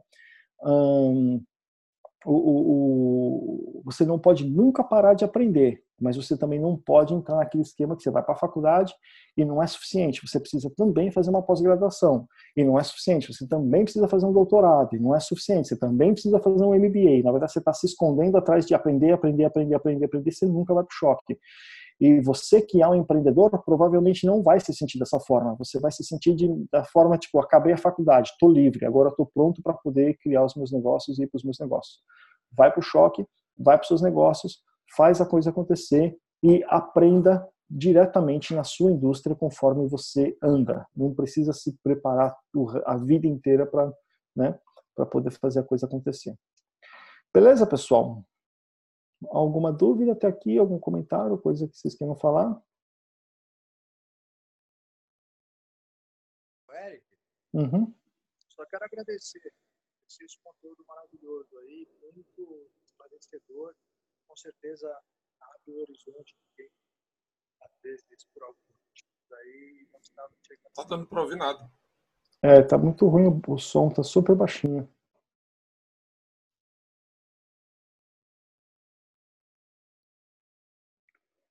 Bom, enfim, ele não conseguiu falar, está muito baixo, tá? Agora, uh, eu quero que vocês escrevam uma coisa aí para vocês ficarem pensando um pouco nisso, tá? Ainda mais que vocês estão fazendo a certificação voltado pelo lance de montar o negócio de vocês. E aí eu quero que vocês pensem o seguinte: você é um marqueteiro ou você é o operador do seu negócio? Tá? Eu sou operador do meu negócio. Eu sou um business operator. Eu sou um cara que, que, que, trabalha. Eu sou o CEO da minha empresa. Eu sou um operador de negócios. Eu tenho um milhão de coisas para me preocupar e para tomar ações e tomar decisões todos os dias no meu negócio. Isso é o que eu faço. A parte de marketing é alguma coisa que eu tenho algum conhecimento, é alguma coisa que eu tenho alguma experiência, eu tenho algum tino para fazer marketing mas eu não sou, em hipótese alguma, a pessoa mais importante do marketing da minha empresa. A gente tem um departamento de marketing no Brasil, nos Estados Unidos, que trabalha, me ajuda com isso, porque uma coisa não tem nada a ver com a outra. Você não precisa ser as duas coisas. E isso está extremamente relacionado com aonde você quer chegar. Por exemplo, foi a pergunta que o Carlos me fez logo no começo. Então, o Carlos provavelmente ele já tem ideia do negócio, ele já tem ideia de um produto, ele já sabe o que ele quer fazer, então ele está pensando em contratar pessoas, cara, então ele, desde o começo ele vai operar um negócio, tá? É claro que tem que ter um conhecimento de marketing para que você possa também tomar decisões em relação a isso, né? Mas é, a, Ana Carla, será que ela está no banheiro com a câmera ligada? Né? O que está rolando aí, Ana? Me explica, porque está muito estranha essa imagem. Assim. Você está escovando os dentes? Ah, o telefone. Ah, achou. Aê. Tava escovando os dentes, né? Que coisa bom. Pelo menos a gente sabe que você é limpinha. Maravilha. Tem aquela coisa que acontece aqui na certificação que a gente adora, né? Eu acho o máximo, pessoal. Não, eu acho o máximo que vocês estão aí participando com a câmera ligada e você não desliga nem um pouquinho, nem para escovar os dentes. Eu acho o máximo mesmo, sinal que vocês estão super comprometidos. Parabéns para vocês. Um dirige, o outro escova os dentes, o outro lixa a unha. Vamos embora. O negócio é, o negócio Desculpa, é manter. é que o celular está carregando e eu precisava realmente escovar os dentes. Imagina. Não, mas eu não estou falando por mal, não. Eu acho o máximo mesmo, pessoal. Eu adoro essa história. Eu adoro ver quando vocês estão aí na vida normal fazendo um monte de coisa, mas não perde a certificação de jeito nenhum. Muito legal isso aí. Essa semana tivemos um cidadão que entrou no banho com o celular. Ah, você tá brincando. Ao vivo, sério. Quem? Ah, eu não lembro o nome do cara, acho que é algum, algum Marcelo aí, algum, aqui, Marcelo Fernando, não sei. Algum, acho aqui que é algum Fernando. Aqui, cara, aqui. Cara, é sinal que o curso tá muito bom, cara. Não é. pode perder nem por um segundo. O cara foi ao vivo. Já, já colocaram o nome dele lá no chat agora. Aí, ó. Fernando, é, gente falando no banho, isso aí, maravilha. E... Então, Eric. Não, mas eu não tava peladão, não. Só que eu tava não, não, você tava no banho e teve uma grande ideia. É verdade. Olha só, gente. Então, uh, alguns, alguns é, é, tópicos para vocês pensarem agora que vocês começam a colocar as ideias no papel. Né? Então a gente já passou aí da metade da certificação, vocês já estão com bastante conhecimento, a gente já teve algumas coisas bem legais em mindset, né? Estamos caminhando numa direção legal e vai começar a chegar a hora de vocês começarem a planejar o negócio de vocês, né? O que, que vocês querem fazer. Existem, claro, duas ou três formas diferentes de fazer negócio. Uma delas pode ser direto com a Builderall, onde o negócio está todinho pronto, você entra só com a parte de divulgação, livre de muito trabalho, faz a coisa acontecer e acabou. É claro que você tem a sua equipe, sua rede para tomar conta, enfim, também não é tão fácil assim. Existe esse trabalho para ser feito, pode ser feito e tudo bem. Mas você também pode, de repente, querer fazer um negócio do zero. Né? Então, é, conceitos que a cada dia ficam mais fortes dentro daquilo que a gente vê no mundo de hoje em dia. Gente, o, o, mundo de hoje em dia que a gente está vendo, ele está completamente mudado e mudando, né? Mudado e mudando. Né? O, o que que você tem na sua cabeça quando você está pensando em construir um negócio na internet ou trabalhar com marketing digital? Qual é o seu foco? Tem dois caminhos, né? Em primeiro lugar, você pode correr atrás do dinheiro rápido, porque você tem conta esse mês para pagar, ou você pode é, caminhar na jornada longa e focar só na construção de reputação. Né? Então, uh, é muito diferente, os caminhos são muito diferentes. Tá? Se você está indo para o jogo rápido, meu, eu tenho conta para pagar esse mês e eu preciso começar a trabalhar agora e eu preciso fazer mil reais até o final do mês porque eu tenho o meu seguro para pagar, sei lá, você tem os seus problemas. Então, você vai trabalhar como afiliado, você vai trabalhar tentando fazer tráfego pago, você vai ter muita tentativa e erro e vamos embora, né? Então, o que vai acontecer é que se você realmente não é muito bom e você precisa gerar mil reais até o final do mês, pode ser que você erre bastante e só perca dinheiro. Pode ser que você não consiga chegar lá, porque não é tão fácil gerar dinheiro na internet assim para quem tem pouca experiência, tá bom, pessoal? Mas é possível, tá? É possível. Mas, ao contrário do que as pessoas pensam, marketing digital não se resume a fazer um funil de vendas em cinco minutos e sair ganhando dinheiro como o idiota do Russell Brunson ele prega e todo mundo compra. Né?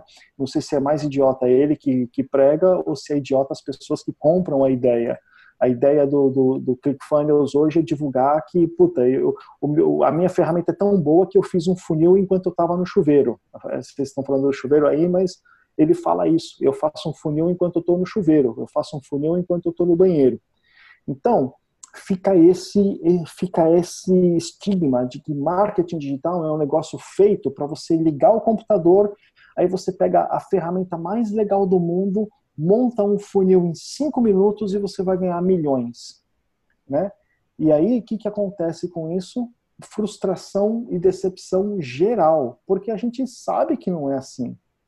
A gente sabe que você não monta um funil de vendas em cinco minutos, a gente sabe que você não faz um negócio em cinco minutos, e ainda que você tenha feito todo o negócio, toda a estrutura, todo o produto, cara, para que é que por que, que é tão importante fazer um funil de vendas em cinco minutos? Por que, que é tão importante fazer um website que dure uma hora?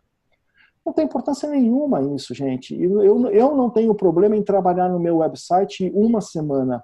Eu não tenho problema em trabalhar no meu funil um mês. Porque a hora que eu colocar esse funil online, ele vai me dar um milhão de reais. Ou ele vai me dar 100 mil reais ou 200 mil reais, entende? Então, aonde que tem uma relação? Ah, o meu funil foi feito em cinco minutos, então é, não existe isso. Você não precisa fazer seu funil de vendas em cinco minutos para ganhar 50 reais agora e achar que está fazendo um bom negócio online. Você pode levar um tempão para criar sua estratégia, você pode levar um tempão para criar o seu negócio, você pode levar semanas para criar o seu website, você pode levar semanas para criar sua, é, é, o seu autoresponder, o seu funil, você pode levar muito tempo para fazer a sua estratégia toda. Porque quando você colocar online, você vai ganhar muito dinheiro com esse negócio. Não existe esse negócio de fazer em cinco minutos. E aí fica se fica se promovendo essa percepção de tipo, puta, eu consigo gerar um negócio em um dia, eu consigo montar meu negócio em um dia. Isso não precisa. E marketing digital não é isso, gente. Marketing digital, ele é uma caminhada longa marketing digital, ao contrário do que se pensa, né? quando a gente fala em marketing digital, vem na cabeça funil de vendas, faço cinco minutos e ganho dinheiro. Não é isso. Marketing digital, a gente está falando sobre reputação online. E reputação online você constrói com tempo, consistência e conteúdo. Tá? Gente, atenção. Reputação online você constrói com tempo, com consistência e com conteúdo. Marketing digital não, não tem associação com um funil de vendas que você vai fazer em cinco minutos e ganhar dinheiro. Isso não é marketing digital. Isso é golpe, tá bom? Marketing digital tem a ver com criar uma reputação, ser consistente e gerar conteúdo. Ele é feito para durar anos e você vai colher os seus resultados depois de uma boa caminhada, depois de um bom tempo. E nunca teve uma melhor época para você gerar conteúdo. Por mais que você pense que muitas pessoas geram conteúdo e já não tem mais o que falar, que tá, sabe, que a internet está inundada de conteúdo por aí, que tem muita informação, que a gente tem acesso a muita informação, essa coisa toda, não, não pense desse jeito. O que eu vejo é o seguinte: nunca teve. Deixa eu fechar o. Alguém está falando aí, está com som nunca teve melhor época para você ter gerar conteúdo, gente. Nunca houve melhor época para você gerar conteúdo. Sabe por quê?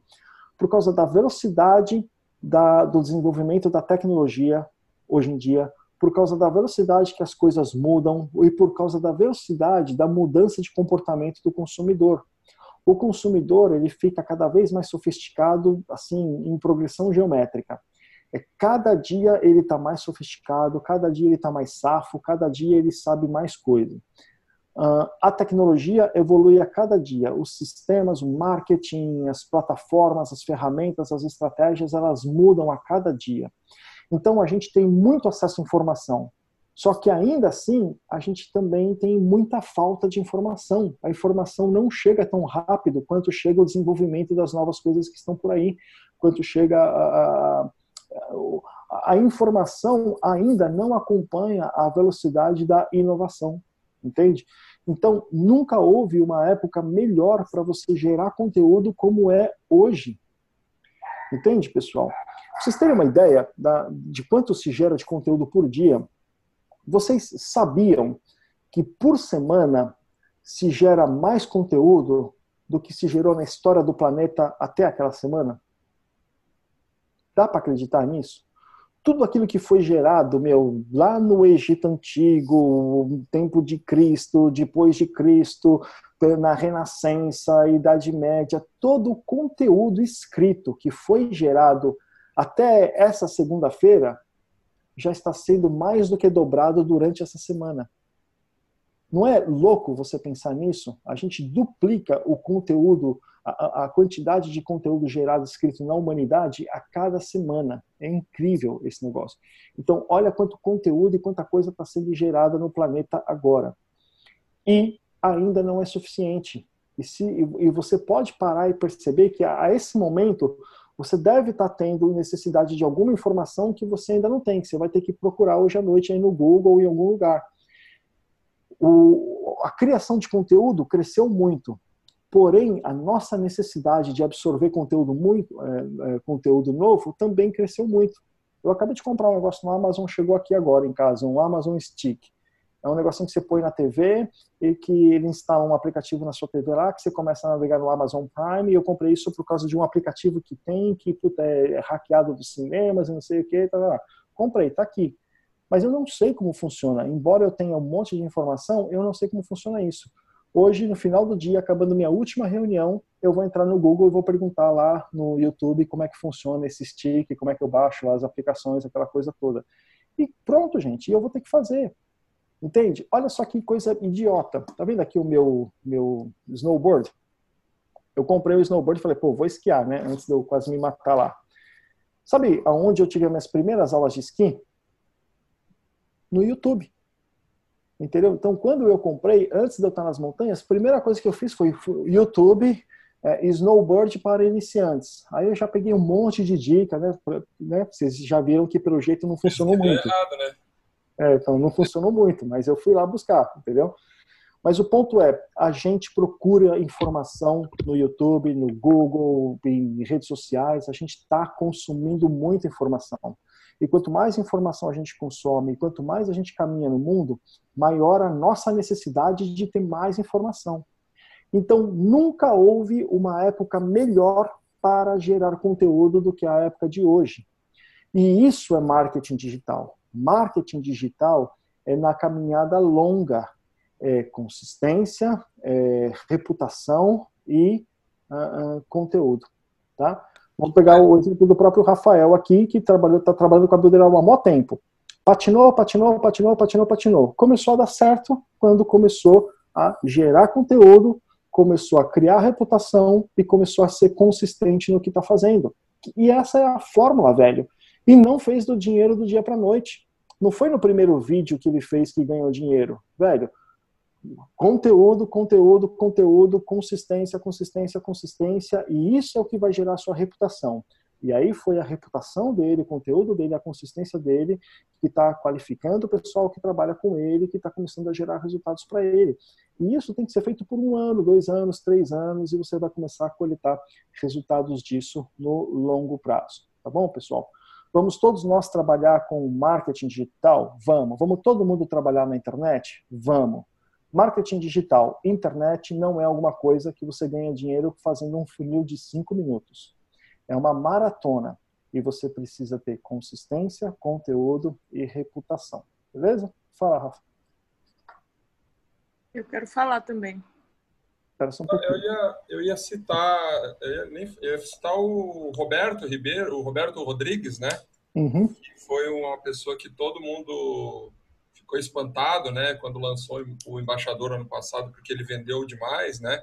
Eu conheci o Roberto no início de 2018 lá em Curitiba, num evento que o, que o Alex teve aqui, reuniu um pessoal lá, tive a oportunidade de conhecer o Roberto lá, trocar ideia com ele. E o interessante é que ele só fez aquelas 700 e tantas vendas porque ele já estava há 3, 4 anos investindo no, na, na, autoridade dele, né? Então, é, e isso é uma coisa que é um fato, né? Tu deu meu exemplo é a mesma coisa, né? Eu, mesmo quando não estava vendendo a Builderall, estava fazendo conteúdo. Aí antes estava falando sobre entrar na faculdade, não entrar, né? Minha filha vai fazer 18 anos esse ano. E eu falei para ela ontem, a gente teve uma conversa, eu falei para ela não ir para a faculdade, não perder tempo fazendo cursinho. Mas não é porque eu quero que ela que ela não vai estudar. Na verdade, ela está há três anos construindo um canal do Instagram dela como hobby e o Instagram dela, ela já fez propaganda na TV, ela já fez, já ganhou roupa para promover marca, ela já jantou em restaurante para promover o restaurante, ela já ganhou um monte de coisa para promover, porque o Instagram dela é um Instagram que tem audiência. Ela tem, sei lá, 7 mil seguidores, 6 mil e pouco, mas tem muito engajamento. Então, eu comecei a trabalhar com ela a ideia de que ela começasse a usar essa habilidade que ela tem para ganhar dinheiro. E ela começou trabalhando comigo. Hoje ela já tem três clientes, ganha mais de mil reais aí para trabalhar na hora que ela quer, do jeito que ela quer. E as amigas dela que têm a mesma idade, que estão trabalhando no banco, fazendo cursinho, não sei o que, ganham 400 reais por mês para ficar seis horas no meio turno lá no banco. E ela trabalha de casa, da praia, na piscina, de qualquer lugar que ela quiser, fazendo o meu Instagram, o de um amigo que é engenheiro e o do Nemias, que é o nosso parceiro aqui.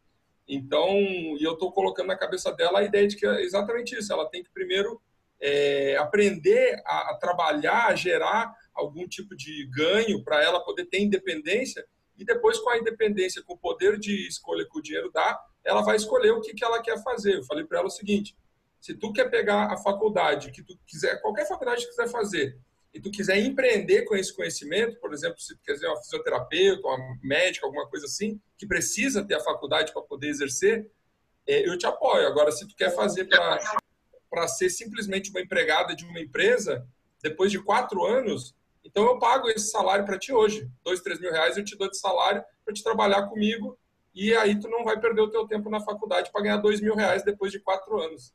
Então acho que é, é, o caminho é esse mesmo. Cadê? A Ana quer falar, Ana?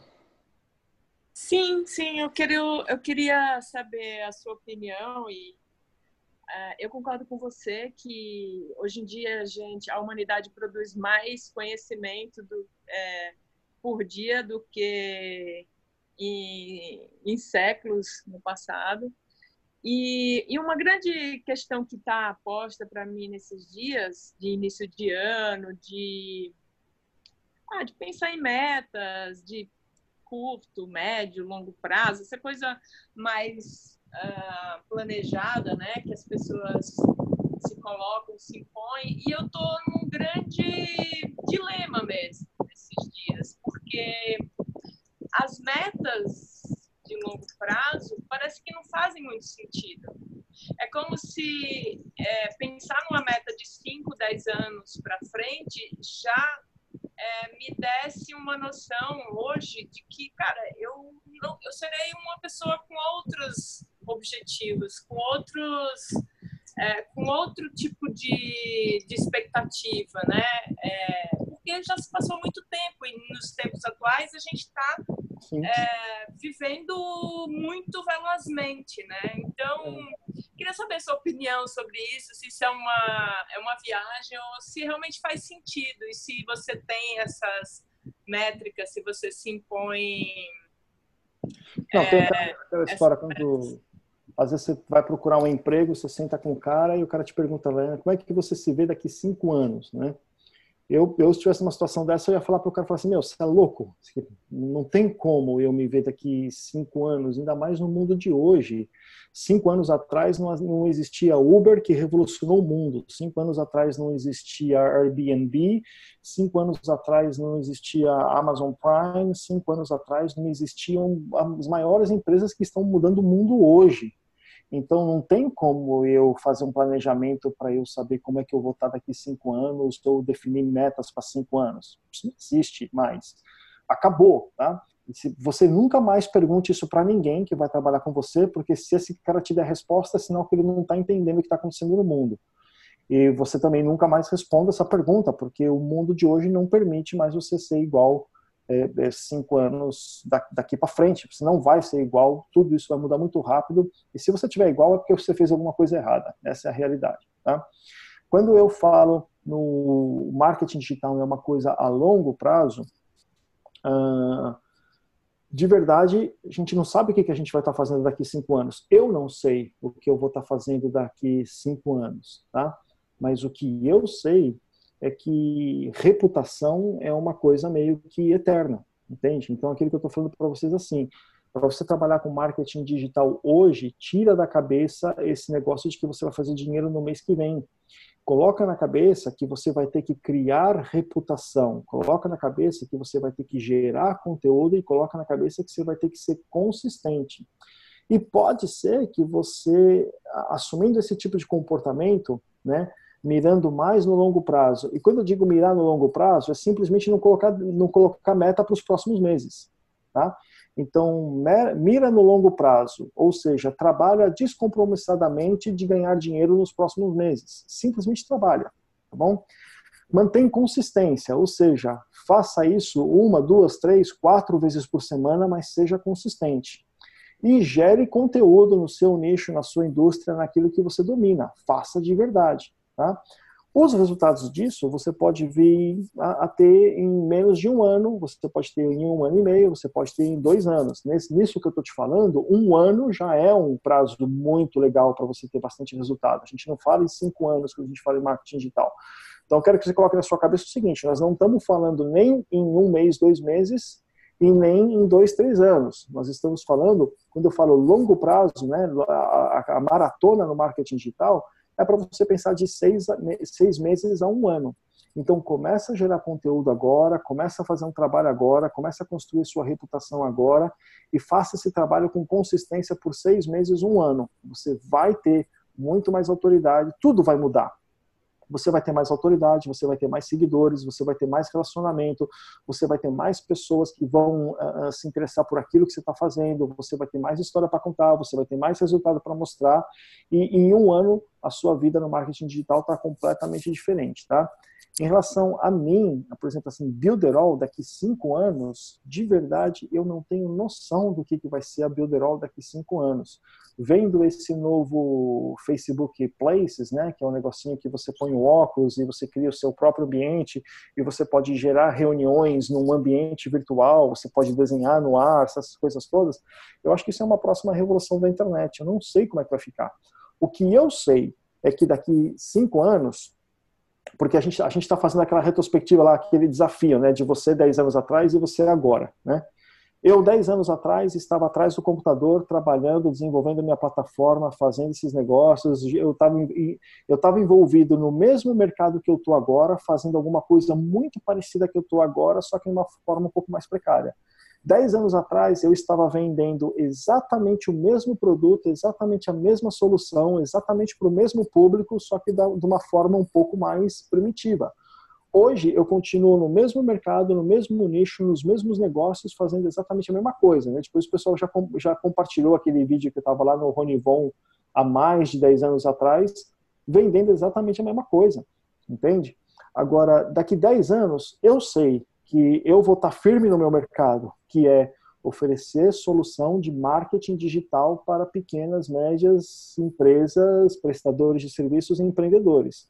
O meu negócio é esse: soluções digitais e marketing digital para pequenas empresas, médias empresas, empreendedores, prestadores de serviço. Esse é o meu negócio. Como eu vou fazer isso daqui cinco anos? Não faço ideia. Eu não sei se vai ser website, eu não sei se vai ser 3D, eu não sei se vai ser realidade virtual. Não sei, só sei que eu estou de olho para ficar ligado em tudo que está vendo, porque quando sair eu quero estar na frente, entende? Mas é, a minha longa caminhada é isso. Faz 10 anos que eu estou nesse mercado, eu pretendo ficar nesse mercado por muitos e muitos anos, e só, eu só não sei como eu vou estar fazendo isso daqui um tempo, entende? Porque as coisas vão evoluir, gente vai evoluir junto. Fala. Só respondendo a Carla, né? É, eu vou dar um exemplo do que ela me perguntou, vou dar um exemplo um pouquinho diferente, como que eu como que eu planejo, né, as minhas metas, né? Eu não planejo mais por tempo, eu planejo por tamanho da meta. Então eu tenho uma meta de, de curto prazo, que é deixar minha casa bonita, trocar de carro, tenho uma meta, uma meta de médio prazo, que é de repente é, mudar do Brasil, quem sabe, e eu tenho uma meta de longo prazo, que é pegar meio milhão de dólares, virar sócio da Builderall e morar nos Estados Unidos. Sei lá, pode ser qualquer dessas coisas. Mas é, o que vai definir o tempo, e aí o tempo também vai definir, que é uma outra coisa que eu vejo que muita gente não presta, não dá muita bola, é o, a força com a qual eu vou correr naquela direção, né? Então, ah, de repente, vai que o Eric aceita a minha sociedade aí, ele diz, tá, beleza, o dia que tu conseguir meio milhão, eu te dou 0,0000 meio por cento aqui para te ser acionista. Eu vou dizer, beleza. Então, o tempo que vai demorar para eu ganhar meio milhão para ir lá comprar dele o 0,0 vai depender de mim, do, do, tanto de tempo que eu dedico dia a dia no, nos negócios para juntar essa grana. Então, eu não, não penso assim, ah, daqui cinco anos. Eu penso assim, bom, comprar um carro, trocar de carro é muito mais rápido do que mudar de país com toda a minha família. Então, primeiro eu vou mudar de carro. Se eu não conseguir nem mudar de carro, não faz sentido eu mudar de país ainda. Eu coloco o que, que eu quero primeiro de acordo com o tamanho da meta, o quanto eu vou precisar de grana para bancar, etc. Então, acho que assim, a gente não pensa no tempo, né? A gente pensa no que a gente quer e aí o tempo pode ser maior ou menor. Eu não sei se eu vou ficar doente amanhã, se eu vou quebrar um braço, se eu vou ter um sócio que vai me sacanear, ou se de repente vai, tá, vai dar tudo certo e em dois anos eu vou realizar isso. Para mim não faz diferença. Faz diferença eu atingir o objetivo. É isso aí. Beleza, gente. Alguém mais quer perguntar alguma coisa, falar alguma coisa? Como é que tá? Alguém, alguém, alguém? Não? Tudo certo? Bom, então, tá bom. Então, hoje tivemos esse bate-papo aí, foi legal. Acho que a gente passou bastante coisa, falei de bastante coisa aí. Acho que vocês tiveram, foram tomando nota né, dos tópicos tal. Depois é legal vocês sempre tomarem nota dos tópicos para poder refletir um pouco em cima. De novo, o que eu falo aqui é muito daquilo que serve para mim, que eu uso na minha vida, uso na minha carreira posso estar errado, de repente o que serve para mim não serve para vocês, ou você pode ter alguma coisa que funciona melhor para você, mas é sempre bom poder eh, desenvolver e pensar um pouco em cima das ideias que a gente coloca aqui, porque é o que vai formando o mindset do, do seu negócio aí, tá, gente? Uma das coisas que eu percebi de verdade, uh, isso eu percebo assim com pessoas bem próximas de mim, e, e, e, que o jeito que fazem sucesso, o jeito que funcionam, é tudo, é tudo mindset, pessoal. Mindset é muito mais importante do que o que você pensa, porque mindset é o que vai te dar a direção, é o que vai te dar suas convicções, é o que vai fazer você enxergar a sua meta, a sua missão, o seu propósito, o que você quer para você, o que não serve para você. Mindset é, o, é onde tudo começa. Então eu realmente faço questão de ter essa reunião de, com vocês aqui de mindset para eu colocar as minhas opiniões, minhas sugestões e no mínimo fazer com que vocês pensem um pouco, reflitam um pouco e, e criem o seu próprio mindset. Né? Eu quero que você crie a, a, a forma com a qual você pensa, com a qual você funciona. Porque é o seu mindset, é o que tem dentro da sua cabeça que vai te dar direção para caminhar para algum lugar. Se você acredita numa determinada coisa, você vai naquela direção. Se você acredita em outra, você vai em outra direção. Se você acredita que você precisa fazer faculdade, você vai buscar faculdade. Se você acredita que não precisa fazer faculdade, você não vai fazer faculdade. Enfim, uh, a gente aqui está dando o nosso mindset para vocês. Tá? E, e, quando eu coloco o mindset, eu tento usar aquilo que serviu para mim, ou pelo menos algumas provas, ou estudo, ou trabalho de outros caras que estudaram aí para poder fazer isso aí. Mindset é o que te dá a direção para tomar as suas decisões ou até para não tomar decisão. Eu acho que é muito importante, por isso eu quero que vocês anotem os tópicos daquelas coisas que a gente fala, pense você, reflita você, uh, crie você o seu próprio mindset com tudo aquilo que você já tem de bagagem, de experiência, coisa parecida, e, e você cria aí as suas crenças, você cria aí a sua aquilo que você acredita e aquilo que você vai atrás, tá bom, pessoal? O mindset é muito importante. Não fica levando uma vida sem mindset. Não, não, porque se você não sabe aonde você quer chegar, para você também pouco importa, entendeu? O caminho que você vai correr. Não adianta você ficar sendo só levado para lá, levado para cá, levado para lá, levado para cá. Você não pode permitir que ninguém faça esse mindset para você e você também não pode se permitir ficar sem o seu mindset.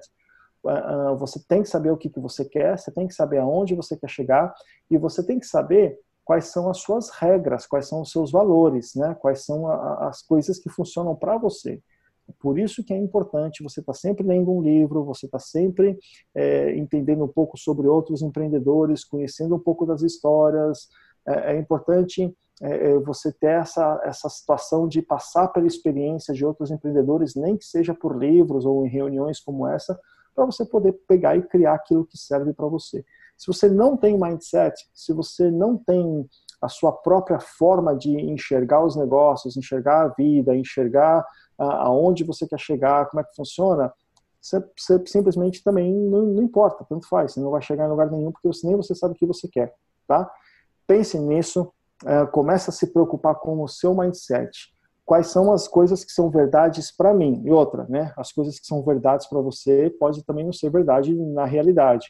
Então você tem que ter as suas verdades, você tem que ter as coisas que você acredita, você tem que ter suas crenças, você tem que ter a sua personalidade, mas você também tem que estar sempre aberto a aprender, porque pode ser que você esteja errado.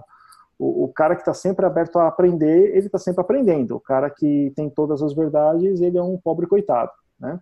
Então, tenha o seu mindset, forme o seu mindset, forme as suas, as suas verdades, forme a, a, a, o seu próprio livro de regras que você vai seguir na sua vida, mas esteja sempre aberto a ouvir, a aprender e a avaliar que você pode estar errado, gente. Tá? E, e outra, não tem absolutamente nada errado em estar errado. Muito pelo contrário, tá? É até bom quando você percebe que você está errado em alguma coisa. A melhor coisa que tem é você perceber que você está errado, e só assim você pode consertar, tá bom?